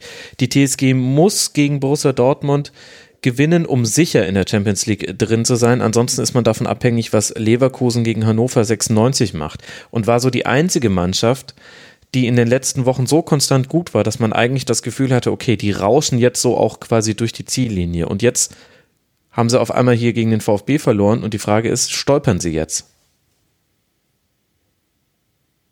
Mm, ich glaube nicht, weil ähm, das Spiel heute einfach zu, zu seltsam war, äh, um jetzt daraus einen Trend oder ein, ein Muster her, herauszudestillieren. Ähm, ich finde, wie gesagt, dass sie mit einem Kader, der natürlich ungleich schwächer oder, oder weniger hochgerätig, weniger teuer als der von Borussia besetzt ist, unglaublich viel rausholen, dass sie da unglaublich viele Möglichkeiten haben, Spieler gewinnbringend einzusetzen, obwohl sie ihre Grundformation, also diese Dreier- respektive Fünfer-Kette hinten, selten wirklich ändern. Hm. Auch heute haben sie die Räume hervorragend besetzt. Ich fand sie am Anfang relativ, äh, eigentlich über das ganze Spiel hinweg, relativ mutig, zum Teil mit sechs Spielern fast am Strafraum äh, gepresst und eigentlich müssen sie ja auch schon nach zwölf Minuten, glaube ich, 3-0 führen. Aber dann äh, kommt die Stuttgart-Magie zum Tragen und äh, ob wir die jetzt wirklich gegen die TSG verwenden dürfen, weiß ich nicht. ich, ich, hatte, ich, hatte übrigens, ich hatte übrigens auch noch eine Ode auf Stuttgart äh, an der Hand.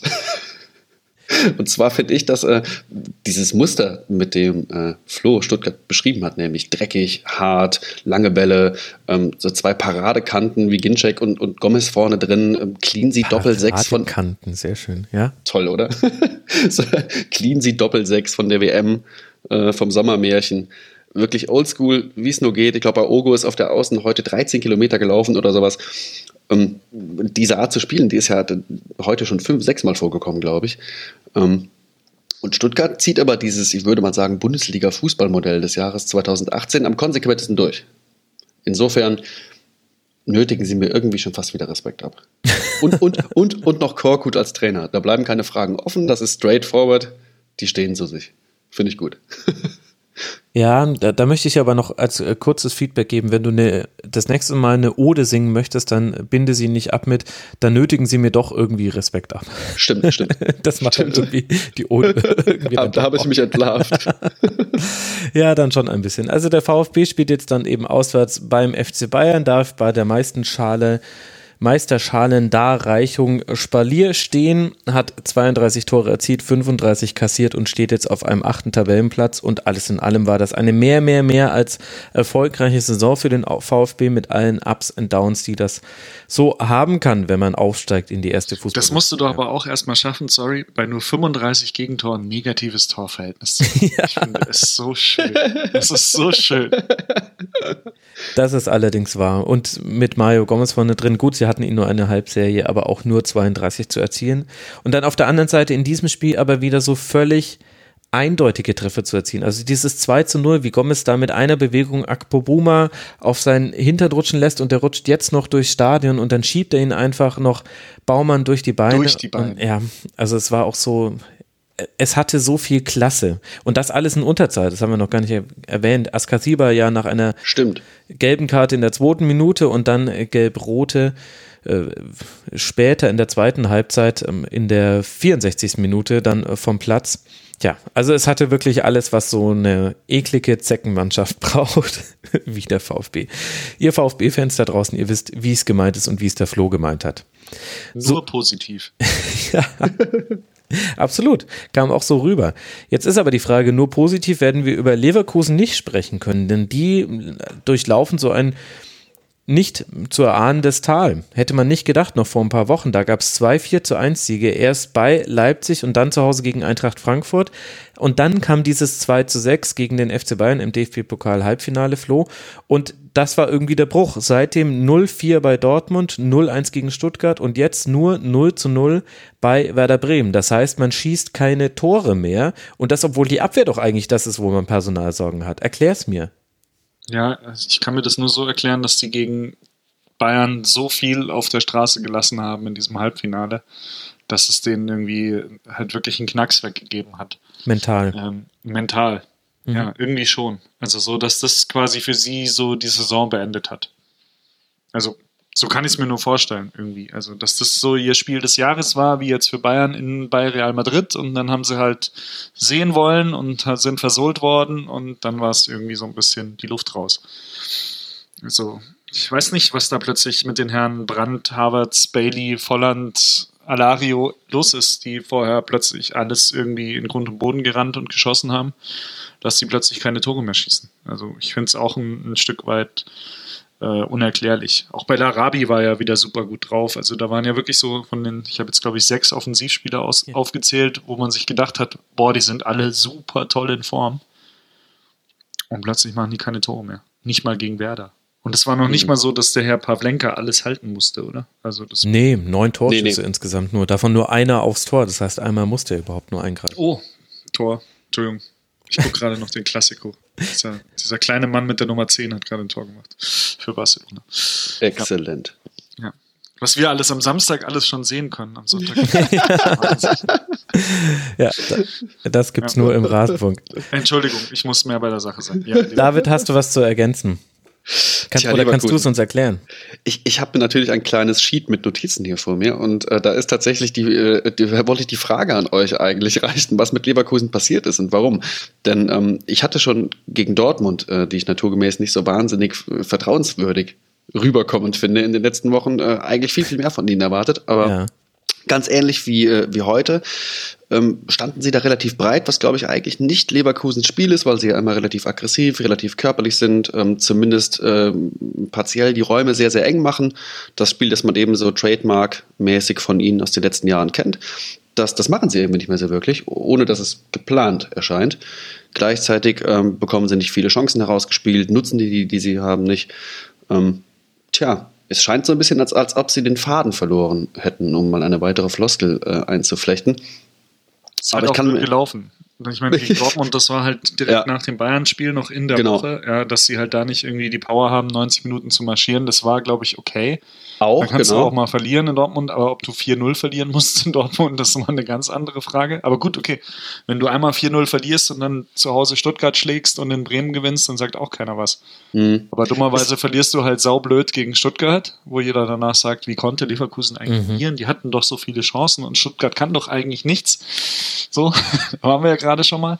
Ähm, und dann, ich habe ehrlich gesagt leider von dem Spiel gestern gegen Werder zu wenig gesehen, aber das, was ich in der Konferenz und in der, in der Zusammenfassung danach gesehen habe, das war halt auch jetzt wirklich nicht alles so mega zwingend, was Leverkusen da gespielt hat. Und das ist halt dann schon schade, weil ich denke schon, dass die Mannschaft so, wie sie die ganze Saison gespielt hat, sich auf jeden Fall von, von dem, was sie teilweise abgerufen hat, einen Champions League Platz verdient hätte. Aber sie haben sich halt leider zu oft in der Saison unter Wert verkauft. Und das wird dann wahrscheinlich jetzt am Ende nur zu einem fünften Platz führen. Hm. Sie, sie wirken so ein bisschen wie eine von diesen Gegenpressing-Mannschaften bei, bei Klopp-Teams, sieht man das manchmal an schlechten Tagen, ähm, die so ab der, sagen wir, 70. Minute nicht mehr wirklich Power haben, aber keinen Plan B im Gepäck. Also das heißt, sie stehen immer noch relativ hoch, spielen immer noch auf zweite Bälle und so, aber es ist nicht mehr wirklich der Nebenmann da, um dann äh, das mannorientierte Angehen irgendwie abzudecken und plötzlich sind Riesenräume da, man steht eben, wie gesagt, weit auseinander und dann hast du auf einmal das Gefühl, dass, dass viel schwächere Gegner oder Gegner, die du viel schwächer eingeschätzt hättest vor dem Spiel, da äh, wie ein heißes Messer durch, durch Butter gehen. Hm. Ähm, ich glaube, das ist der Beispiel Dortmund-Spiel. Ja. ja. ja. Nee, das sag, ja. sprich aus. Ja, Beispiel Dortmund-Spiel, wo sie äh, auch in der hohen Grundformation waren und glaube ich auch aggressiv spielen wollten, aber eben diese, diese Absicherung nicht da war. Ähm, ja, und dann halt dem BVB brutal ins Messer gelaufen sind. Und äh, ja, heute war Bremen natürlich ganz, ganz anders aufgestellt, aber äh, auch da, sie wirkten eben nicht wirklich connected, ähm, viel Raum zwischen den Spielern. Wie eine, wie eine müde Gegenpressing-Mannschaft, bloß dass sie leider äh, gleich von Beginn an so aufgetreten sind. Ja, ich glaube, dass halt Herrlich auch da viel, viel Lehrgeld gezahlt hat. Also, mhm. ich meine, die sinnbildlich wird immer die Auswechslung im, im DFB-Pokal gegen Bayern stehen, aber ähm, ja, hat halt dann doch irgendwie es nicht, nicht so wirklich geschafft, seiner Mannschaft dann, dann zu vermitteln, auch souveräner zu spielen, seine Mannschaft zu vermitteln, mehr auf die Chance zu warten, die es dann am Ende dann ausmacht oder ich weiß auch nicht so richtig, wie ich das, wie ich das greifbar machen soll, aber also gefühlt hat Leverkusen halt so ein paar Rookie-Mistakes dieses Jahr gemacht und die machst du halt eben mit einem ja. mit einem Trainer, der, der halt noch nicht so lange dabei ist. Und ich glaube, wenn du auf die Saison zurückgucken wirst, dann wirst du immer auch an dieses Heimspiel gegen den VfB denken, über das wir gesprochen haben und jetzt eben auch an dieses Auswärtsspiel bei Werder. Denn David, wenn du sagst, die Gegner gehen gegen Leverkusen manchmal wie so das heiße Messer durch die Butter, so war es ja gerade nicht bei Werder. Nur drei Torschüsse von Seiten von nee, nee. Bremen. Also es hat auch seinen Grund, warum man von diesem Spiel, wenn man es in der Konferenz gesehen hat, hat man fast gar nichts davon gesehen. Hinten raus hatte Leverkusen dann noch ein paar Chancen, die hat man nicht genutzt. Aber wenn wir jetzt mal auf Werder gucken, es ist natürlich irgendwie egal. Man ist, man ist durch, 39 Punkte, 12. Tabellenplatz, man hat es auch noch geschafft, im 12. Heimspiel ungeschlagen zu bleiben unter Kofeld. Toller Erfolg. Aber wie sehr hat dich das überrascht, David, wie Werder dieses letzte Heimspiel gespielt hat? Ich fand, dass das erstaunlich statisch war, irgendwie. Also anders kann ich gar nicht erklären. Hm, ja, und auch, auch erstaunlich defensiv, weil so defensiv haben sie dann tatsächlich nicht die ganze Saison über gespielt, zumindest in den Spielen, wo sie gut waren. Entsprechend hätte ich jetzt erwartet, dass sie mehr von, also mehr von ihrer guten Seite auch heute zeigen.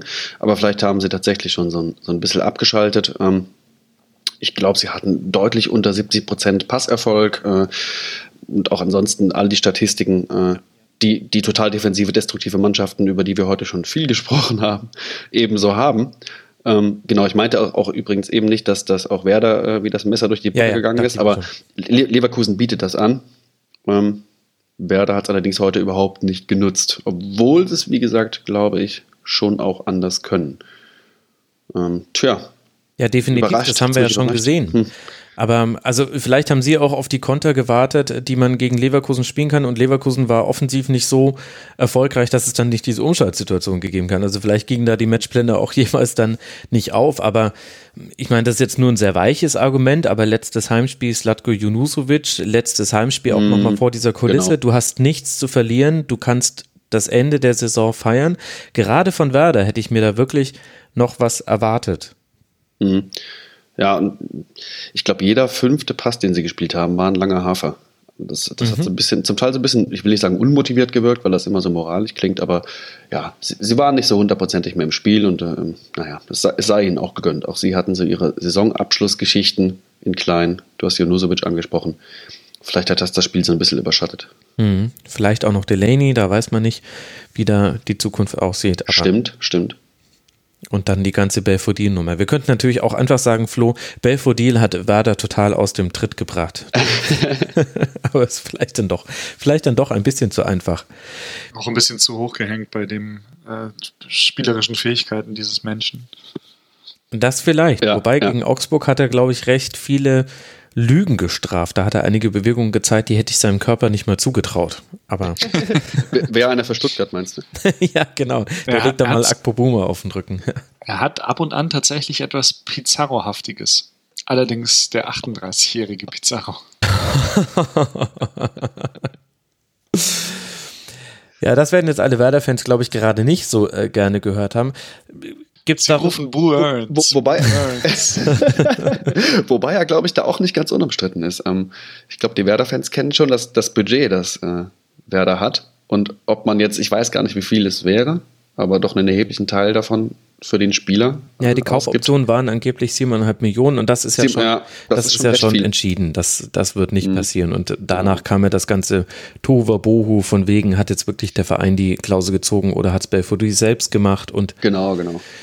Das ist jetzt, ach, alle Werder-Fans wissen darüber Bescheid. Ansonsten ist es so ein Nebenschauplatz. Aber ich fand jetzt die letzten beiden Spiele von Werder interessant, ohne dass ich das irgendwie dramatisieren wollen würde. Das ist völlig okay, wenn man den Abstieg geschafft hat, dass da auch, ja, wahrscheinlich auch im Kopf was passiert und dann man einfach die letzten fünf Meter, die wehtun, nicht immer geht. Außer man ist Philipp Bargfrede, der, der geht die letzten 500 Kilometer, die wehtun, ja, dann noch mit. Aber ich hätte eigentlich gedacht, dass das äh, gerade in einem Heimspiel bei Werder nicht passiert und ich bin mir da wiederum aber auch ganz sicher, dass ein Flo Kofeld daraus auch seine Lehren zieht. Der nimmt das mit, so wie auch Heiko Herrlich einiges aus diesem Spiel und aus den letzten Spielen mitnehmen wird für die nächste Saison. Die werden sich das genau gemerkt haben und das sieht man dann vielleicht so nicht nochmal, weil insgesamt war das schon sehr harmlos, was Bremen da gemacht hat. Da möchte mir keiner widersprechen. Wie, wie solltet Oh ihr auch? Wie solltet ihr auch? Werder hat jetzt dann seinen Saisonabschluss auswärts in Mainz. Da kann man ein fröhliches Fest der Mannschaften feiern, die auf jeden Fall drin bleiben und die aber beide mal ordentlich drin steckten. Und Leverkusen wird irgendwie versuchen, ein Schützenfest gegen Hannover 96 zu feiern zu Hause und damit dann vielleicht ja sogar noch in die Champions League-Ränge zu springen. Ansonsten würde ein Sieg definitiv für die Europa League-Qualifikation reichen. Ich sag mal 5-0 Leverkusen und 2-0 Hoffenheim, dann ist Dortmund nur Fünfter.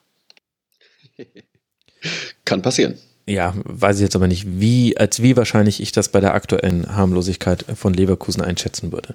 Aber wir sind heute ein Podcast der Steinthesen. Das ist mir schon aufgefallen. Heute legt ihr euch gerne fest. Das finde ich eigentlich ganz Ich, gut. ich, zähl, ich zeige nur Optionen auf. Ich habe nicht festgelegt, dass es so kommen wird. In dem Fall zumindest. Und da rudert er zurück. Ja, nicht schlecht. Nicht schlecht. Lasst uns, wir, wir, Ja. wir steuern da vielleicht einfach dem Trend in der Bundesliga gegenüber. Während die Bundesligisten alle keinen Ballbesitz wollen und alle nicht aktiv an ihrer Rettung mitarbeiten, hauen wenigstens wir aktiv sehr steile Thesen raus. genau, wenigstens verbal gehen wir in die Offensive. Das ist doch auch schön. Wie kommen wir jetzt von einer verbalen Offensive zum Vizemeister, den FC Schalke 04? Ich weiß es nicht, aber wir sind jetzt bei diesem Spiel gelandet. FC Augsburg gegen Schalke 04, ein 1 zu 2. Tilo Kehrer macht zwei äh, Tore, eins auch wirklich selbst, ein anderes mit Hilfe von Alfred Finn Bogerson. Philipp Max trifft auf der Gegenseite nach einem schnell ausgeführten Freistoß. Flo, was lässt sich über Schalke lernen aus diesem Auswärtssieg bei Augsburg? Lässt sich überhaupt was daraus lernen? Ja, du hast es eigentlich schon gesagt. Thilo Kehrer macht zwei Tore. Das ist, sagt doch alles über Schalke. Irgendwie. Ja, So. aber sagt es etwas Gutes oder etwas Schlechtes über Schalke? Da musst du jetzt präziser werden. Ähm, das sagt äh, erstmal ganz wertfrei, dass bei Schalke irgendwie jeder mal ein Tor machen kann und auch mal zwei. Und man sich am Ende des Tages sehr oft fragt, wie konnten wir jetzt gegen Schalke verlieren? Und sich das aber äh, am Ende der Saison sehr viele Mannschaften gefragt haben. Und deswegen Schalke, wenn sie, wenn sie jetzt das letzte Spiel gewinnen, am Ende 63 Punkte haben. Und das ist ähm, dann doch sehr respektabel. Also ist jetzt, ob das jetzt eine, eine Glanzleistung für einen Tabellenzweiten der Bundesliga ist, lasse ich jetzt mal dahingestellt. Aber ich glaube, Bayern ist auch einmal mit 63 Punkten Meister geworden in seiner schlechtesten Saison. Also das ist schon okay. Ne?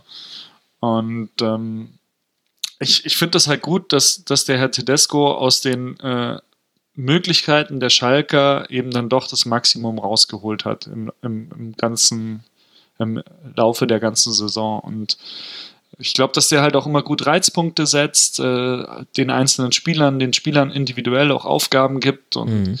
ähm, und sei es ein Kehrer zu reizen, der sagt, deine hässliche Moppe muss jetzt mal runter, wenn du kein Kopfballtor machst. Und dann, weil Ist, hast du dir Fußballer das alles. ausgedacht oder ist das passiert? Das ist tatsächlich passiert. Das hat der Herr Kehrer toll. nachher erzählt. Er hat gesagt, äh, da gab es eben die, wenn ich nicht treffe, muss ich zum Friseur. Und da Fußballer alle ei- ausnahmslos eitel sind, hat er natürlich lieber schnell mal ein Tor gemacht. Aber, Und ähm, ja, bitte. aber ernst, ernsthafte Frage. Nimmt man nicht einem Fußballer, wenn man ihm die auffallende Frisur verbietet, auch ein Stück weit seine, seine Abschreckungskraft beim Gegner? Ganz, ja, deswegen hat er ja gesagt, deswegen hat er ja gesagt, äh, dass dann muss ich halt schnell ein Tor machen. Dann ja, der verstümmelt ja doch seine eigene Mannschaft. Das gibt's doch nicht. Es driftet so Ähm. ganz leicht ab vom Sportlichen. Habe ich den Eindruck? Was? Nur so ein Gefühl. Geht so ein bisschen Das ist, das ist Klamauk über, sportpsychologisch. Das ist immer noch nah dran, eigentlich. Ja, also ich muss ja schon sagen, wenn man mal überlegt, äh, wie viele Tretminen sich Schalke auch jetzt im Laufe der Rückrunde so geschaffen hat. Mhm. Ja, also du hattest diese Goretzka-Situation, ähm, wo kurz mal so im Raum stand, naja, der spielt vielleicht nie wieder für uns, soll sich verpissen, so auf gut Deutsch. Du hast jetzt dieses ganze Max-Meyer-Theater und du hast ein verlorenes Pokal-Halbfinale zu Hause gegen Eintracht Frankfurt, wo kurz vorher klar war, dass Nico Kovac zu Bayern geht. Das sind so per se so drei Dinge, wo ich sage, puh, also da kann schon mal was zu Bruch gehen und mal eine ganze Weile irgendwie kippen. Mhm. Oder halt irgendwie mal für zwei, drei Spiele Niederlagenserie sorgen. Ja? Also wenn wir über Leverkusen sprechen und sagen, das Spiel gegen Bayern hat denen so einen Knack gegeben, das Knacks gegeben, dass sie jetzt danach kein, kein Tor mehr gemacht haben in drei Spielen, könnte man ja genauso gut sagen, das Pokalhalbfinale zu Hause gegen Freiburg zu, äh, gegen Frankfurt zu verlieren, hätte auch zu dem und dem führen können. Mhm. Aber hat's halt nicht. Und das ist alles eine Qualität, die ich, die ich äh, eher dem Trainer zuschreibe, als jetzt irgendwie der, der Mannschaft intern an und für sich. Weil wenn ich dann wieder höre, wie sich ein Herr Fährmann als, als Kapitän dann über Max Meyer äußert und irgendwie sagt, die hätten alle in der Mannschaft herzlich gelacht darüber und so. Also, ähm, ja. Ne? Schalke ist schon immer noch ein bisschen Schalke. Ja, Schalke, Schalke ist immer noch Schalke, aber Schalke hat halt jetzt einen Autohausbesitzer oder ehemaligen Autohausmanager und halt einen Trainer, der äh, ja auch irgendwie jetzt nicht für Größenwahnsinn steht, sage ich jetzt mal. Mhm. Genau, sondern für einen Pragmatismus, der aber halt äußerst effektiv ist. Also hier gegen Augsburg ja. auf einmal spielt äh, Goretzka neben West McKenney, dass Max Meyer nicht spielt, das werden alle Hörerinnen und Hörer mitbekommen haben, haben wir ja auch gerade kurz angesprochen, warum das vielleicht so sein könnte. Und Goretzka spielt aber wirklich auch auf der Sechs. Oft war er ja, oft haben wir ja einen Sechser bei Schalke und im Ballbesitz dann zwei Achter vorne drin. Aber diesmal war das glasklare Doppelsechs, womit du auch Gregoritsch ganz, ganz viel von dem genommen hast, was er sonst beim FC Augsburg dazu addieren kannst. Und dann kommt halt viel über die Außen bei Augsburg, ganz, ganz viel über die Seite von Philipp Max. Ja, und da kamen zwar viele Flanken, aber da steht halt in der Mitte ein Naldo unter anderem und der gewinnt halt jedes Kopfballduell in diesem Spiel. Und das ist im Nachhinein so vielleicht das, das kleine Eins-mal-Eins des Fußballs. Also da wäre man mit selber drüber nachdenken vielleicht auch noch drüber drauf gekommen. Aber du musst es halt dann erstmal auch auf den Platz bringen und auch den Mut haben, deine Mannschaft dann auch am FC Augsburg ein Stück weit auszurichten. Und das hat Tedesco bei jedem Gegner in dieser Saison gemacht. Egal, ob es gegen den FC Bayern war oder ob es eben gegen den FC Augsburg war. Und deswegen finde ich dieses Spiel echt auch so ein bisschen stellvertretend für die Saison. Und das meine ich positiv. Ja, Schalke hat es halt irgendwie geschafft, gegen Augsburg wie Augsburg zu spielen. So irgendwie so ein bisschen. Mhm. Also, so, ja. fand ich. Ja, genau, aber sie, sie sind, glaube ich, unter den, also wenn ich jetzt mal den, den ähm, passiven Zweikampf und wenig ballbesitzorientierten Fußball ein bisschen abwatschen darf. Sie sind unter den ähm, Einbeinigen, der mit der Prothese? Nein, Quatsch, blöde, blödes, blödes Beispiel. das sind der ich weiß ja nicht. Der Einäugige unter den Blinden, was auch immer. Ihr wisst, was ich sagen will. Mhm. Ähm, sie hatten halt 33 Prozent Ballbesitz, glaube ich, gegen Augsburg. Ähm, deutlich unter 70 Prozent Passquote. Eigentlich nicht der Fußball, den man von einem Tabellenzweiten erwarten würde, oder ich zumindest nicht. Aber dann wieder ähm, finde ich eben genau, was du gerade sagtest, gut, dass sie unglaublich viele verschiedene Lösungsoptionen für verschiedene Probleme haben, vor die sie äh, gestellt werden über eine Saison. Und das zeugt schon von einer Menge Sachverstand, das finde ich gut. Da, da ist irgendwo Innovationsgeist drin, auch wenn ich jetzt, wie gesagt, den Fußball nicht zum Schreien aufregend finde. Aber trotzdem ist das eine Mannschaft ähm, und auch ein Trainer, wo ich mich freue, mehr von zu sehen. Wenn das, Die Frage wenn das ist noch halt, ein bisschen flüssiger läuft, sage ich mal die Frage ist halt, wie zukunftsträchtig das alles ist. Also das ist zumindest die Frage, die ich mir stelle, weil du hast halt jetzt schon, und das ja. ist nicht wegzudiskutieren, mit, mit Hövedes, äh, Meier und, äh, und ähm, Goretzka mhm. in einer Saison, wenn man so will, äh, drei absolute Identifikationsfiguren der Mannschaft oder des Vereins, also einheimische Spieler, sage ich jetzt mal, mhm. verloren. Ähm, neulich, als irgendwie Deutschland gegen Brasilien gespielt hat und die offensive Dreierreihe irgendwie Draxler, Özil, Sané hieß und ich mir gedacht habe, boah, die könnten auch alle drei noch bei Schalke spielen, ja. also die kamen mal da ursprünglich alle mal her. Ähm, ja, da fragt man sich halt schon irgendwie, wie sieht denn das aus? Wer sind denn dann die Gesichter eigentlich der nächsten Jahre für diese Mannschaft? Weil Guido Burgstaller wird es nicht sein. Und äh, Naldo ist auch relativ alt schon. Und klar, sie holen jetzt einen Sané, mhm. guter Move. Ja, mhm. das ist im Endeffekt, glaube ich, so auf, auf, die nächsten Jahre gesehen der Naldo-Nachfolger. Ja. Kein ähm, Kopfball-Gegentor nächstes Jahr. Insgesamt. Ja, ja, kein Kopfball-Gegentor und vielleicht auch mal vorne wieder ein paar gemacht. Ähm, aber es wird nicht unbedingt einfacher, will ich damit sagen. Also für Schalke so dass man jetzt sagt, da, da kommen jetzt im Sommer noch irgendwie fünf neue Leute und die, versteck, die verstärken jetzt noch die spielerisch noch nicht so ganz ausgereifte Mannschaft, das sehe ich halt momentan noch nicht so wirklich. Und dann spielst du halt nächstes Jahr Champions League und dann ja, ja, kommt da Mittwoch Real Madrid vorbei und am Samstag Augsburg und dann musst du gegen Augsburg erstmal wieder so spielen. Also ja, mal gucken.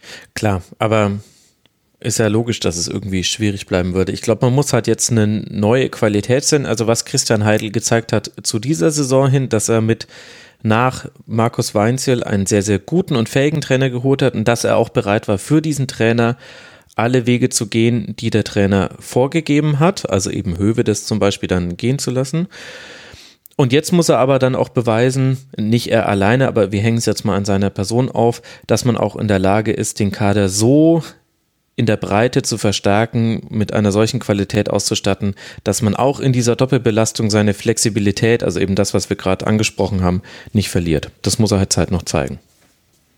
Was man natürlich Herrn Heidel so ein bisschen zugutehalten muss, ist, dass er natürlich den, den, den die Mannschaft oder Schalke es generell geschafft hat, sich ein bisschen unabhängiger von der Spielerberateragentur Rogon zu machen in den letzten Jahren. Und das ist, glaube ich, was, was mal gefährliche Tendenzen hatte vor einer gewissen ja. Zeit, wo dann irgendwie mhm. sehr, sehr viele Spieler plötzlich denselben Spielerberater hatten.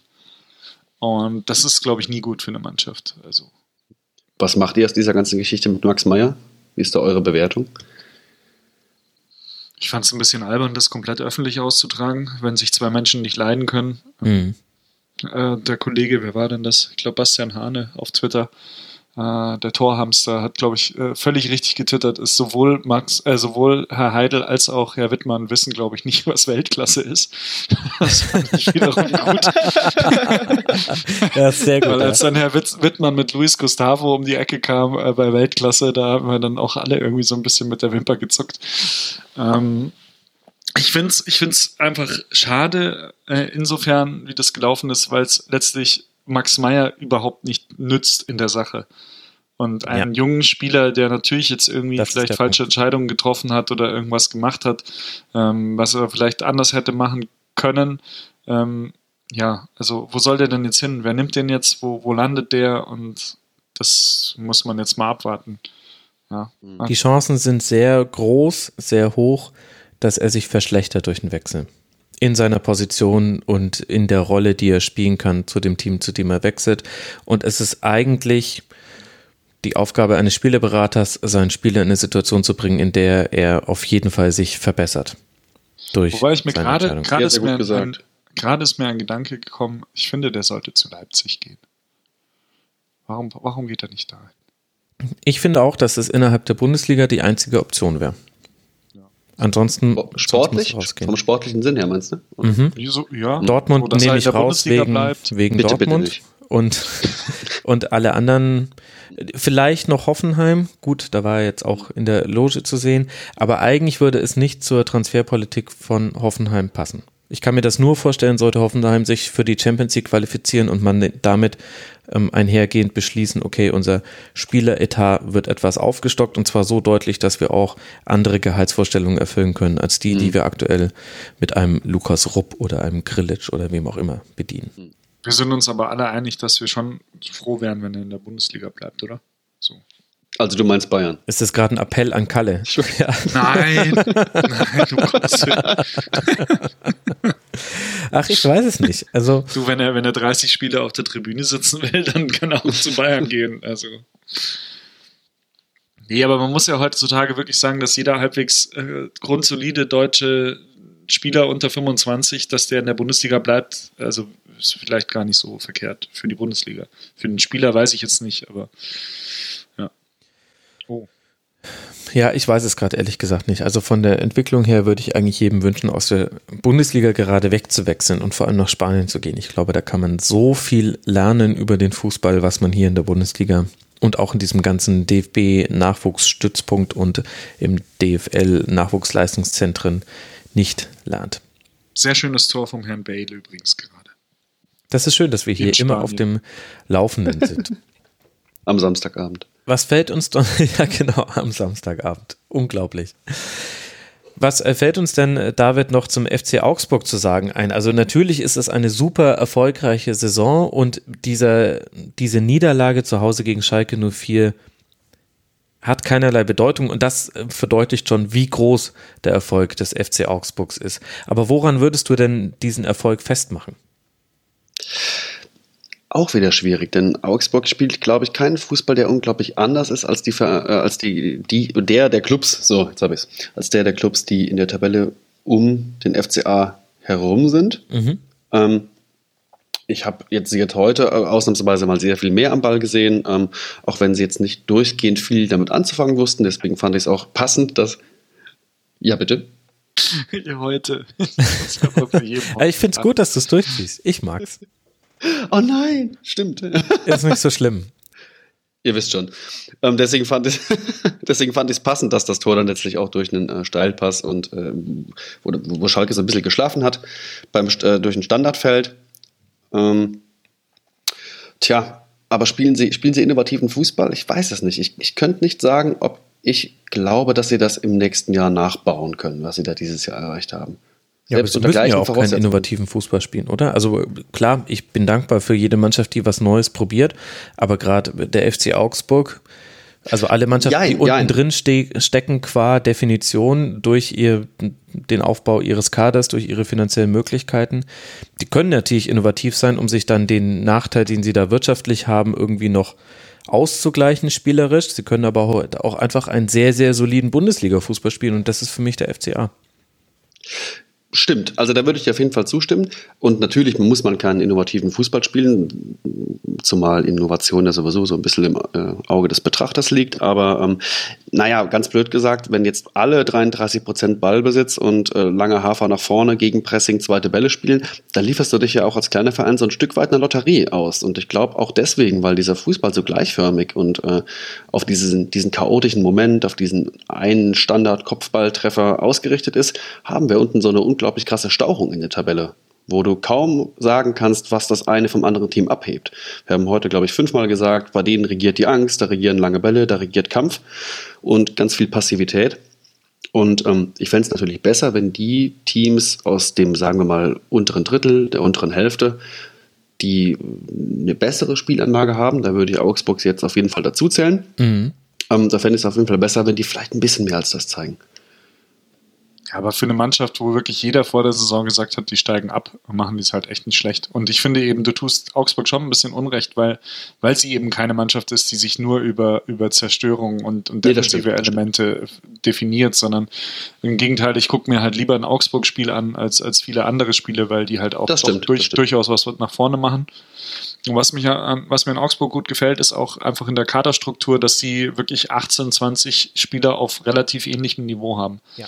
Also da habe ich jetzt nicht so den Eindruck, wenn jetzt da ein, zwei Spieler wegbrechen, äh, dass dann die ganze Mannschaft irgendwie auseinanderfällt. Also selbst wenn Dani Bayer mal nicht spielt, weil er jetzt dann doch öfter mal ausfällt aus irgendwelchen Wehwehchengründen, Altersgründen oder was auch immer. Oder auch wenn Finn Bogerson mal fehlt, der muss jetzt auch keine 20 Tore mehr in der Saison machen oder dass Bobadilla weg ist, spürt man jetzt auch nicht wirklich. Ähm, und das ist, glaube ich, was, äh, was, was Stärke gibt, was auch der Mannschaft eine Sicherheit gibt. Und wenn der Trainer die dann auch noch richtig einzustellen weiß, was, was, was der Herr Baum offensichtlich äh, ganz gut macht, dann würde ich die jetzt für die nächste Saison dann auch nicht wirklich sofort wieder in die Abstiegs Abstiegszone stellen. Also nee. ähm, eben auch würd, aufgrund der Tatsache, dass du halt so, so 18 bis 20 Mann hast, die alle so auf einem Niveau agieren können. Und du hast halt Leute, wo du sagst, da weißt du immer noch nicht so richtig, haben die jetzt ihr Potenzial schon ausgereizt. Also so ein, so ein Philipp Max, so ein, so ein Gregoritsch, äh, auch ein Finn Bogerson ist jetzt einer, wo ich sage, da kann auch mal richtig der Knoten aufgehen. Dann hm. macht Wobei, er halt nicht zwölf Tore, sondern 18 Tore. Wobei Max, glaube ich, wechseln wird. Ja. Sag ich jetzt ja. mal so. Das ist natürlich ein Schicksal, was der FC Augsburg immer haben wird. Wahrscheinlich. Dass, ja, äh, ja. dass ihm seine besten Spieler gehen. Aber ich würde auch noch gerne einen hervorheben. Ich finde, Rani Kedira hat sich in den letzten acht bis zehn Spielen so richtig gemacht. Auf jeden Fall. Ja. Gut, dann sind wir uns da ja einig. Das ist ja. tatsächlich nicht mehr nur der Bruder von Sami, sondern genau. ein guter genau. Bundesligaspieler, ja. Also Oder wirklich interessante, interessanter Werdegang. Und jetzt eben das Auswärtsspiel beim SC Freiburg am letzten Bundesligaspieltag und Schalke empfängt zu Hause Eintracht Frankfurt, haben wir vorhin schon angesprochen.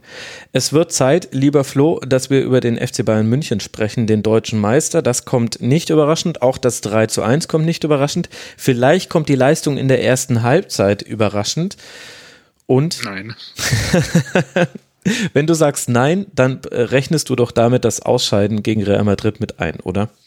Ja, definitiv. Also für die Bayern war halt die Saison irgendwie am, am äh, Dienstagabend dann leider irgendwie vorbei. Also das war, das war der absolute Saisonhöhepunkt. Das war das Spiel der Spiele für die. Und sie wären wirklich schrecklich gerne ins Champions League-Finale gekommen, äh, haben es aber aus diversen Gründen nicht geschafft. Und dass man dann, wenn man ein Wochenende drauf als schon längst feststehender Meister mit 24 Punkten Vorsprung.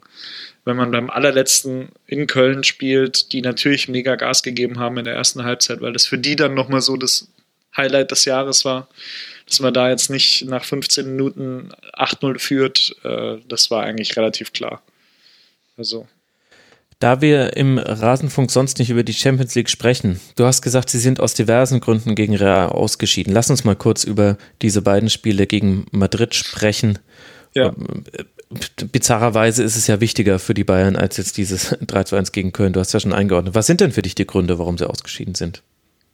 Also zuvor das natürlich zwei Der Schiedsrichter. sehr krasse, zwei sehr krasse individuelle Fehler, ja. die zu zwei sehr krassen Gegentoren geführt haben, die man sich dann letztlich auf dem Niveau Champions League Halbfinale einfach nicht mehr erlauben kann.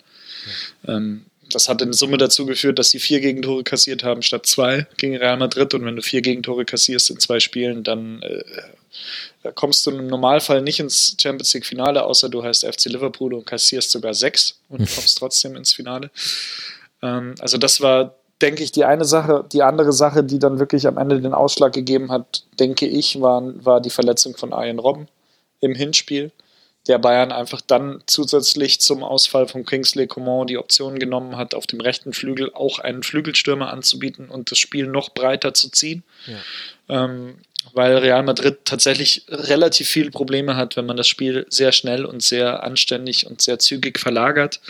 Und diese Verlagerung dann immer auf Kimmich raus, der dann die einzelne, einzige gebliebene Option auf rechts war, weil Müller ja dann doch eher immer den Halbraum gesucht hat oder mit in den Strafraum gegangen ist. Also Müller hat auch mal geflankt, aber ja, es hat so das Gegengewicht zu Ribery gefehlt. Und Ribery hat halt dann in Summe in beiden Spielen doch eine sehr, sehr, sehr unglückliche Figur abgegeben. Im, im Hinspiel war er auf jeden Fall der auffälligste, mhm. der, der über 90 Minuten am meisten kreiert hat über seine Seite, aber das Ding eben nicht reingekriegt hat oder auch nicht die perfekte Vorlage servieren konnte. Und im Rückspiel äh, hat er einfach sehr unglücklich agiert. Er hat nur einen von elf Zweikämpfen gewonnen. Äh, da war Alaba auf der linken Seite noch der bessere, also der, der auch offensiv besser war und ihn mhm. oft über außen überholt hat, hinterlaufen hat und dann auch ein bisschen mehr Torgefahr ausgestrahlt hat. Aber bei Ribery hast du in Madrid nicht, nicht den, den, den, Eindruck gehabt, dass er jetzt wirklich Torgefahr ausstrahlt. Und dann hat er halt auch im Hinspiel einen, einen sicheren, also eine hundertprozentige verstolpert im Rückspiel,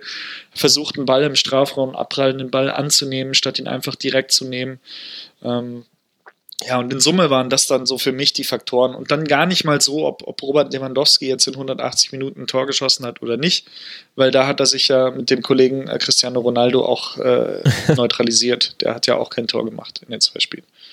Und letztlich war es ein heroischer Akt schon irgendwie im, im, Rückspiel. Also die haben gut gespielt und die waren wieder nah dran, aber ähm, ich stand nachher in der, in der Mixzone neben Toni Kroos und der, der hat halt dann völlig richtig gesagt, also erstmal geben einer Mannschaft wie Real Madrid diese drei Titel in vier Jahren unheimlich viel Grundselbstvertrauen ja. und einfach diese Grund, Grundeinstellung zu sagen, hey, egal was da kommt, egal wie so ein Spiel läuft, wir sind verdammt nochmal Real Madrid und wir kriegen das schon irgendwie geregelt.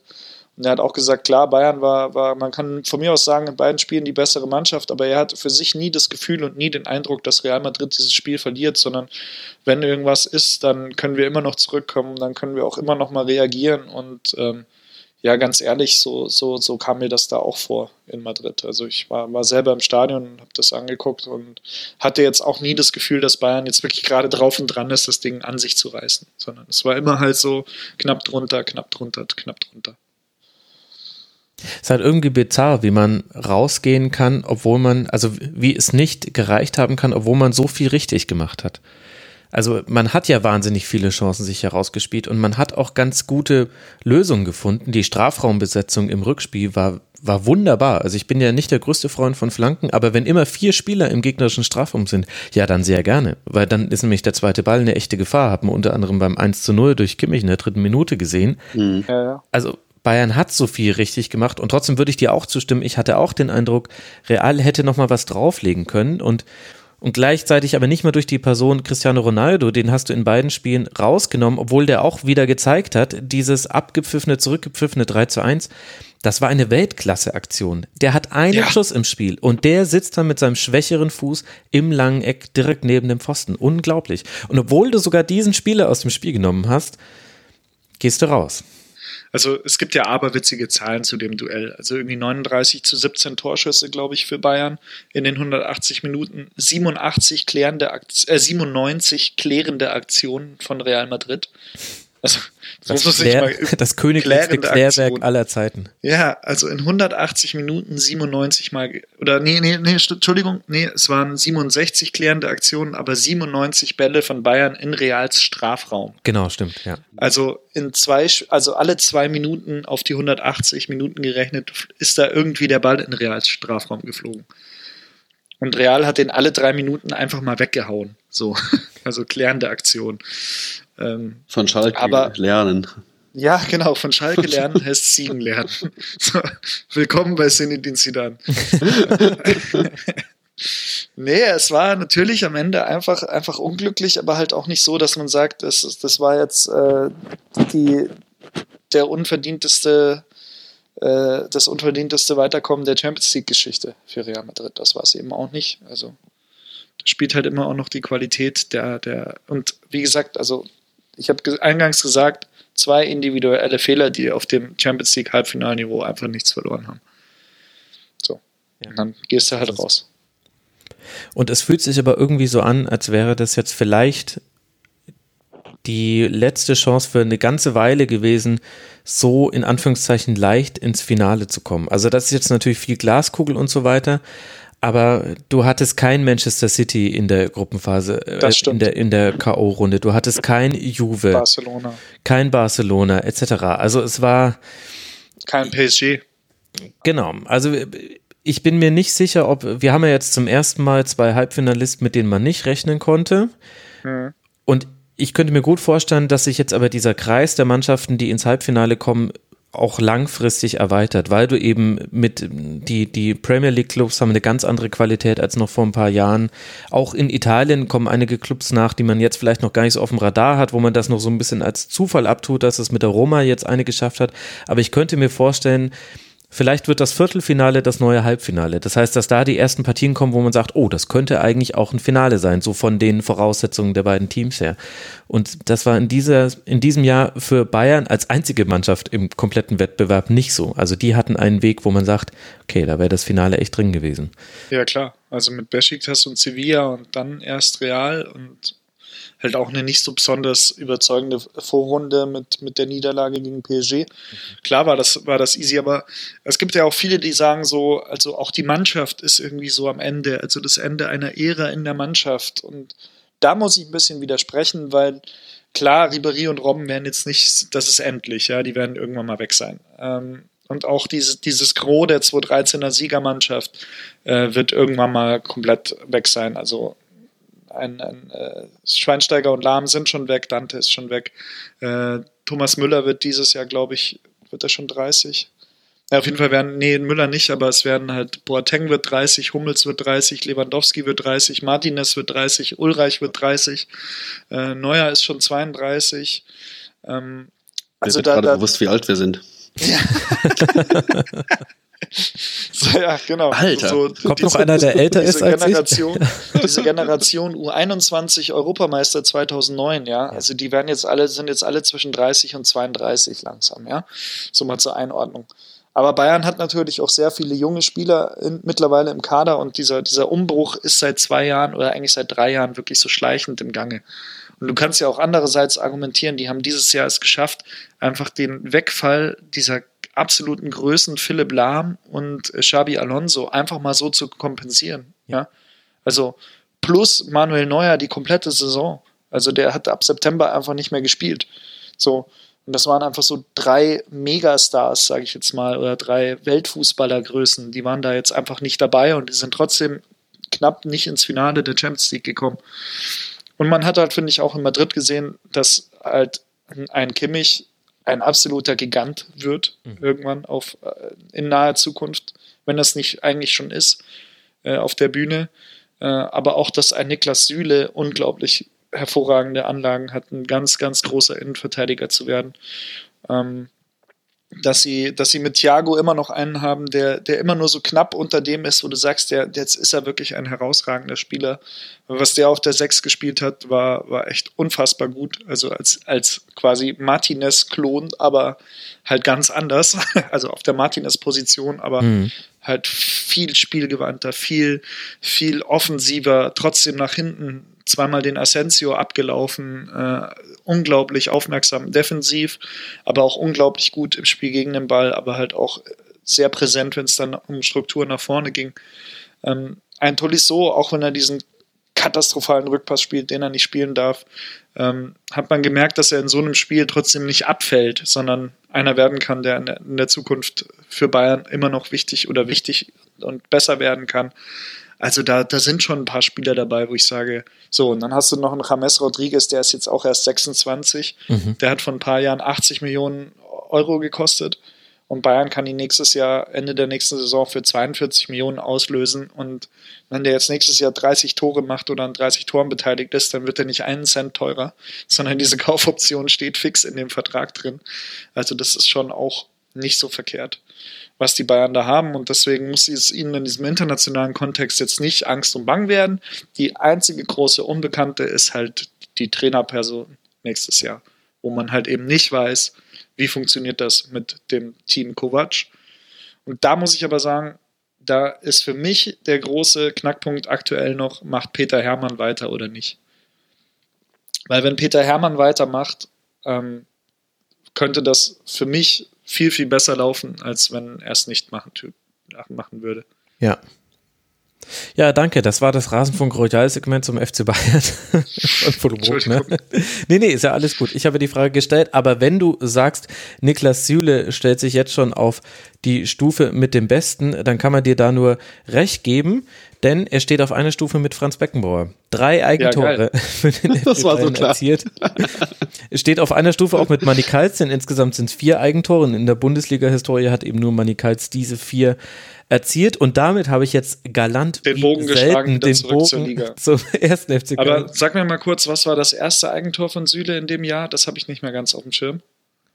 Puh, ja, da erwischte mich jetzt leider auch auf dem falschen Schirm. Aber ich werde. Weil da muss man wieder sagen, äh, vergiss das erste, aber beim zweiten kriegt er einen Ball ins Gesicht gedroschen, von dem äh, es dann in den, ins Tor hoppelt. Also da konnte er überhaupt nichts dafür. Und bei dem Und jetzt ja auch nicht. Und bei dem jetzt, also so albern wie der Herr James auf Außen den Ball verliert und äh, so komisch wie der Ball dann da reinkommt, noch leicht abgefälscht, weil er dem Stürmer irgendwie unterm Fuß durchflutscht und Süle hält eigentlich nur irgendwie den Schlappen hin und der geht dann völlig, völlig abstrus irgendwo noch gegen Innenpfosten und rein. Also ich glaube, das ist eine, eine Marke, wo er Gott sei Dank einfach drüber lachen kann.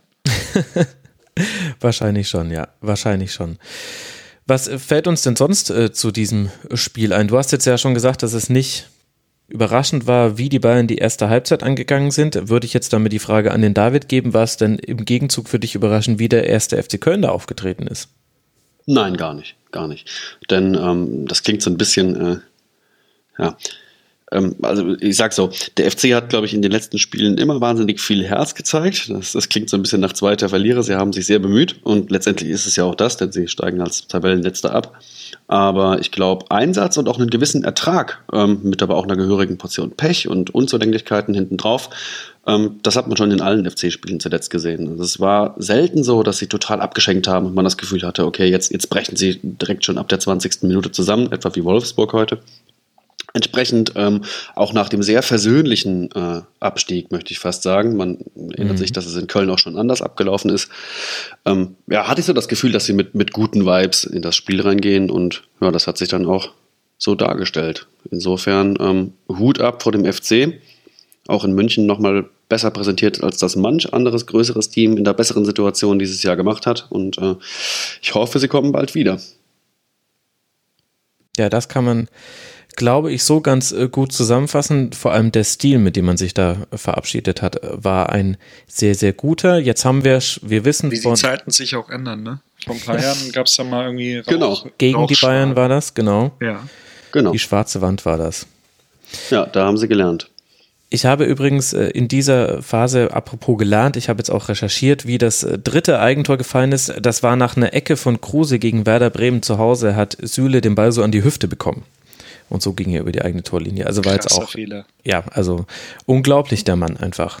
Äh, ganz Aber ich meine, sich in eine, in eine Reihe mit Franz Beckenbauer und Manny Kals zu stellen, ist jetzt ja auch nicht so verkehrt. Nee, ist es. Ist es wahrscheinlich nicht. Ja, ich, ich weiß jetzt gar nicht, ob man jetzt noch mehr aus diesem Spiel rausziehen muss. Ich würde nur das eine noch sagen wollen, Flo, wenn du den VfL Wolfsburg deutlich gegenüber den ersten FC Köln vorne siehst, dann sehe ich das eben nicht. Also gerade auch mit dieser ersten Halbzeit, die war richtig gut, man hätte 3-0 führen können, völlig egal, was da noch in der zweiten Halbzeit passiert wäre, aber wenn du erstmal 1-0 gegen den VfL Wolfsburg führst, oder führen würdest am letzten Spieltag, dann ist es eine komplett andere Nummer. Und ich fand es, so wie der erste FC Köln aufgetreten ist gegen die Bayern, das fand ich sehr, sehr respektabel. Aber der erste FC Köln kann doch nicht verteidigen. Ja, aber. Das ist doch auch nicht. Ja, ja, schon. Aber, ah, wenn dann am Ende, wenn dann Wolfsburg irgendwie noch in den letzten zehn Minuten ein Tor braucht, dann, dann machen die das halt, weil da steht halt Köln und die haben halt schon Feierabend irgendwie. Ich weiß es nicht. Ah, schwierig. Wir werden uns da nicht mal einig. Muss ja auch nicht sein. Wir müssen ja nicht den nächsten Spieltag richtig vorhersagen, sondern nur den aktuellen einordnen. Ja, und ansonsten fiebert jetzt alles äh, beim FC Bayern auf das eigentliche Saisonhighlight hin. Das ist nicht die Schalenübergabe, sondern dann das DFB-Pokalfinale und damit der Abschied von Jupp Heinkes. Einmal noch sei noch kurz erwähnt, dass Evina wieder spielen durfte. Also ein Nachwuchstalent, wenn wir jetzt schon über 30-jährige Bayern oder fast 30-jährige Bayern sprechen. Müssen wir noch über Lewandowski reden? Nee. Nee, Handschlag, nee, nee, sowas, das, da will ich jetzt nicht drüber reden. Lass uns lieber, und das ist viel, viel wichtiger, wichtiger als der nicht gegebene Handschlag von Lewandowski ist das 3-1 von Hannover 96 gegen Hertha BSC. Und das meine ich so, wie ich sage. Sané hatte hier so sein großes äh, letztes Heimspiel, in dem er sich verabschieden konnte. Hat es auch gekrönt mit einem Tor. Und ich finde, David, an den drei Torschützen kann man eigentlich die komplette Hannoveraner Saison erzählen. Einmal eben Salif Sané, der überragende Mann in der Abwehr. Dann Martin Harnik, der überragende Mann in den ersten Spielen von Hannover 96, der ja. immer irgendwie getroffen hat. Und dann ja. Niklas Füllkrug, der ab dem Moment getroffen hat, in dem im Rasenfunk Royal unser Gast, der Herr Caliban, gesagt hat, ist eher ein Zweitklasse-Stürmer, also Zweitligastürmer, meinte er. Zack, Dreierpack Füllkrug, wenn ich mich richtig erinnere, und hat dann die Rückrunde so für sich bestimmt. Fasst doch alles wunderbar zusammen. Absolut, absolut. Und ich, ich finde es auch fast ein bisschen schade, dass Sané aus dieser Mannschaft rausgeht, weil er ähm, so gut reinpasst. Ich fand das äh, auch im Rahmen dessen, was in, der, was in der Bundesliga so gespielt wird, auch im Rahmen dessen, was Hannover so spielt. Nicht, dass das jetzt immer Leckerbissen wären, aber da hat schon jedes Zahnrad, glaube ich, ganz gut, ganz gut gegriffen dieses Jahr. Und, naja, was soll ich sagen? Es gibt schlimmere Bundesliga-Teams. Insofern. Ähm, Findest du? Finde ich. Find, ich ich wage mich mal so weit vor. Krass. Ich finde, nein, also ich, ich finde die Mannschaft, ich finde die Mannschaft. Das ist eine greifbare Aussage, aber ich, ich treffe sie mal. Aber also ich finde das so, so, so nett, weil, weil Hannover ist irgendwie so, das, das kann auch weg. Also, wenn es, also es ist, also es hat eine Berechtigung, dass es da bitte. ist, aber so den Martin Kind, also jetzt mal eine, wenn man jetzt eine Umfrage in der Bundesliga machen würde, braucht es diesen Martin Kind jede Woche in irgendeiner dieser Sendungen? Würden, glaube ich, mehr als 50 Prozent nee. sagen, nein. So, dann braucht es diesen Horst Held jede Woche noch irgendwie in den Schlagzeilen in dieser Liga, weil er jetzt plötzlich wieder dahin oder dahin oder dorthin. Ja, da würden auch über 50 Prozent sagen, nein. Und vor der Saison hätten bestimmt auch über 50 Prozent gesagt, ob André Breitenreiter ein guter Bundesliga-Trainer ist. Nein. Ja. Und nichtsdestotrotz sind sie da und haben es sehr gut gemacht in dieser Saison. Also ich, ich, streite da nicht ab, dass sie eine Daseinsberechtigung haben. Ja, und trotz alledem mit diesem ganzen Fangedöns das ganze Jahr über und ach, und jetzt wieder Held und zwischendrin auch wirklich wochenlang so richtig Hannover Fußball gespielt und auch Hannover verloren, ja. Ähm, aber jetzt trotzdem irgendwie, ja, naja, hauen wir halt Hertha 3-1 weg. Passt schon. Mach mal einfach so. Und dann feiern wir eine Party und dann schauen wir danach mal, ob der Held bleibt oder nicht oder ob er nicht doch ja. noch zu Wolfsburg geht und ja. Was lustig wäre, ich betrachte auch gerade mit äh, Entsetzen, wie unideologisch ich Hannover gerade eben zusammengefasst habe. Nur der Fußball, ja, der ist ganz okay, die können doch bleiben. Hm. Ja, aber das finde ich schon mal okay, mal auf den Fußball zu gucken. Ich. Und dann finde ich nämlich auch in der Garten, ja, in der ganzen Aufzählung, die der Flo da genannt hat, finde ich die Person von Breitenreiter am herausragendsten. Denn da würde ich jetzt, da würde ich sagen, das ist einer der Trainer, zusammen vielleicht mit Manuel Baum und Tedesco, von dem man nicht wusste, wie man ihn einschätzen soll, dessen Bild sich in dieser Saison relativ radikal verändert hat. Ich finde, dass Breitenreiter einen sehr modernen, adaptiven Fußball hat spielen lassen, auch ein eindeutig erkennbarer Stil, also sprich nicht immer zwar am Gegner ausgerichtet, aber sich nicht vom Gegner diktieren lassen, wie man selbst spielt, vor allem in der Offensive. Und da muss ich sagen, das hätte ich so nicht erwartet. Und wenn man sich anguckt, die Vita vom Breitenreiter, Paderborn, dann eben Schalke 04, da kann man sich vielleicht noch am plakatisten dran erinnern. Und jetzt diese Arbeit bei Hannover 96 mit einem so sauberen Passspiel, mit so einer, also in dem Spiel war es ja wieder eine Fünferkette, die stand felsenfest äh, gegen Hertha BSC. Ja, die hatten zwei, drei Chancen, aber darüber hinaus konnten die nichts reißen und Hannover hat alles versucht spielerisch zu lösen und das hätte ich sowohl Breitenreiter als Trainerfigur als auch Hannover 96 mit diesem Kader nie im Leben zugetraut. Bin ich voll bei dir. Nee, absolut richtig. Also gerade das, was du über Breitenreiter gesagt hast. Tja, Tja. Danke. Wie wir, es, wie wir es Mannschaften und Trainern danken, dass sie überhaupt einen grundsätzlichen Plan haben, was sie da machen wollen. Ja, natürlich. Es sind, es sind, es sind die kleinen Dinge. Es sind die kleinen Dinge. Ja, und es sind aber halt auch, es hat aber viel halt auch so mit einer Haltung zu tun. Also, während, im Grunde hat Hannover 96 diese Saison das gemacht, was man dem SC Freiburg immer unterstellt, nämlich über ein Kurzpassspiel jede Situation spielerisch zu lösen. Ja, und der SC hat sich davon allerdings schon vor einer ganzen Weile ganz schön verabschiedet. Da gibt es viele, viele lange Bälle und Hannover hat es durchgezogen und zwar auch durch die Phase der Saison, in der es mal wieder ein bisschen wackeliger wurde. Also man stand ja nie auf dem Abstiegsplatz, aber es gab diese Phase, wo man drohte, wieder hinten reinzurutschen. Und da muss ich sagen, ziehe ich alle Hüte vor und da finde ich das dann auch einfach jetzt mal als, dann bin ich eben nicht neutral in diesem Punkt und sage, nein, ich finde das gut, dass so eine Mannschaft dann auch mit dem Klassenerhalt belohnt wird. So. Definitiv, Amen. definitiv. Amen. Hannover 96 darf jetzt am letzten Spieltag noch gegen Leverkusen 0 zu 5 verlieren, so wie es Flo vorhin skizziert hat. Nein. Sehe ich nicht. Ich sehe da einen Auswärtssieg, ganz im Ernst. Nein, nein, nein, nein. Das wird nicht passieren. Ja, gut, schauen wir mal. Und Hertha spielt zu Hause gegen Leipzig. Ich finde, über Hertha sollten wir noch das ein oder andere Wort verlieren. Es gab einige Chancen, vor allem Kalu, glaube ich, schon in der ersten Minute hatte die Chance aufs 1 zu 0 und dann war es sehr, sehr unglücklich, da in der 40. und der 42. Minute noch 0-2 und 0-3 zu kassieren. Nichtsdestotrotz würde ich sagen, David, für Hertha wenn wir jetzt mal das Spielerische angucken und uns die spielerische Weiterentwicklung oder eben auch nicht der Mannschaft, war es eine enttäuschende Saison.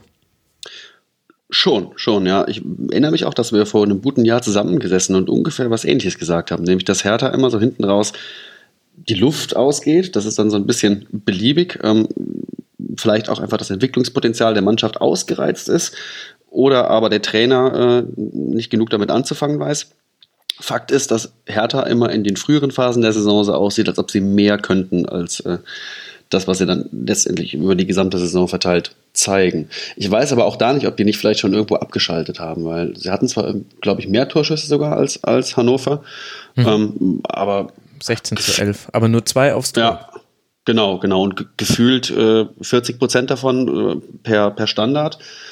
Um, ja, ich tue mich schwer, Ihnen jetzt ein negatives Zeugnis bezüglich Ihrer Entwicklung äh, auszustellen, weil ich glaube, dass Sie auch vielleicht schon so ein bisschen abgeschaltet haben.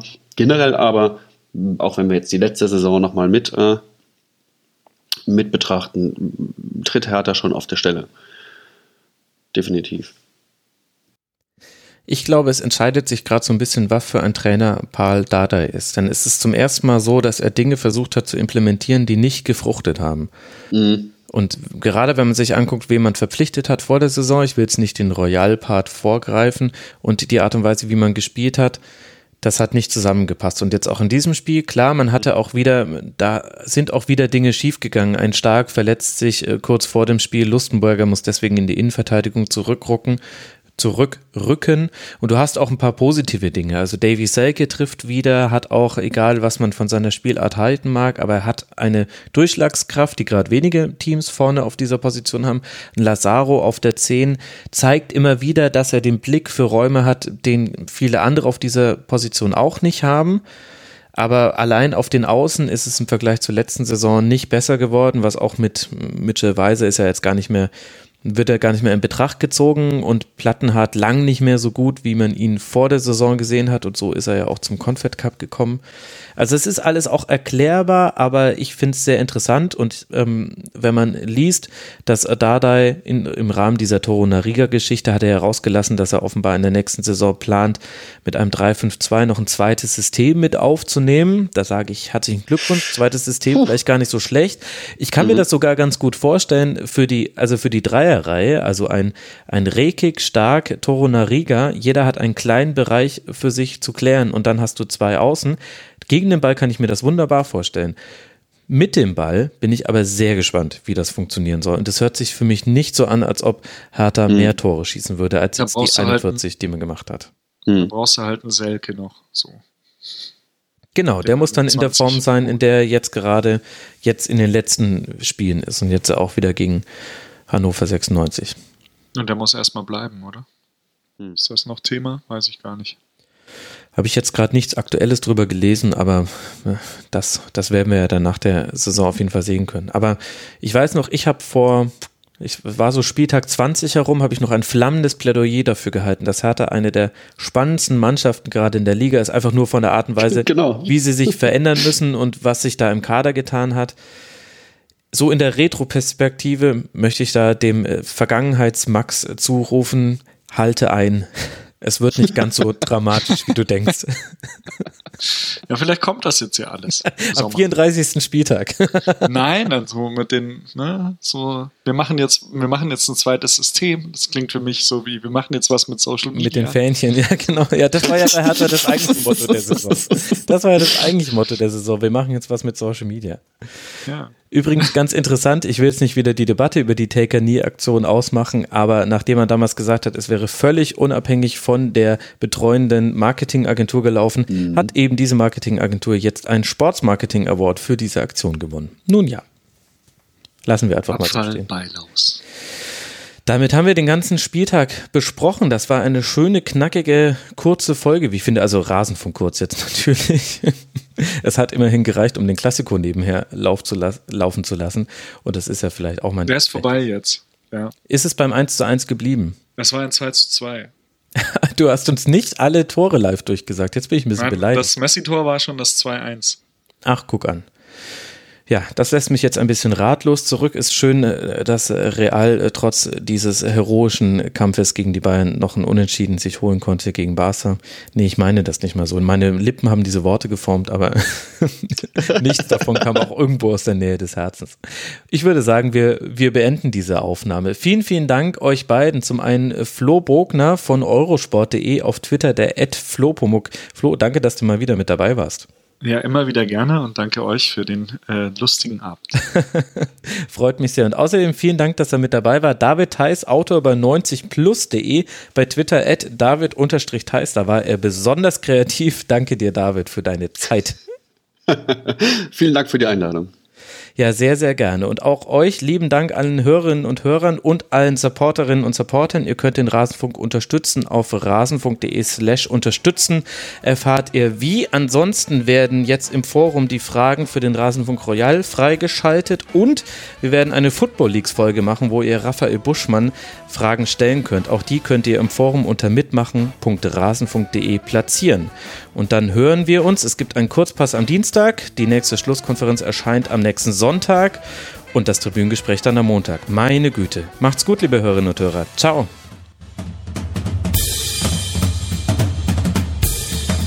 Das war die Rasenfunk-Schlusskonferenz. Wir gehen nun zurück in die angeschlossenen Funkhäuser.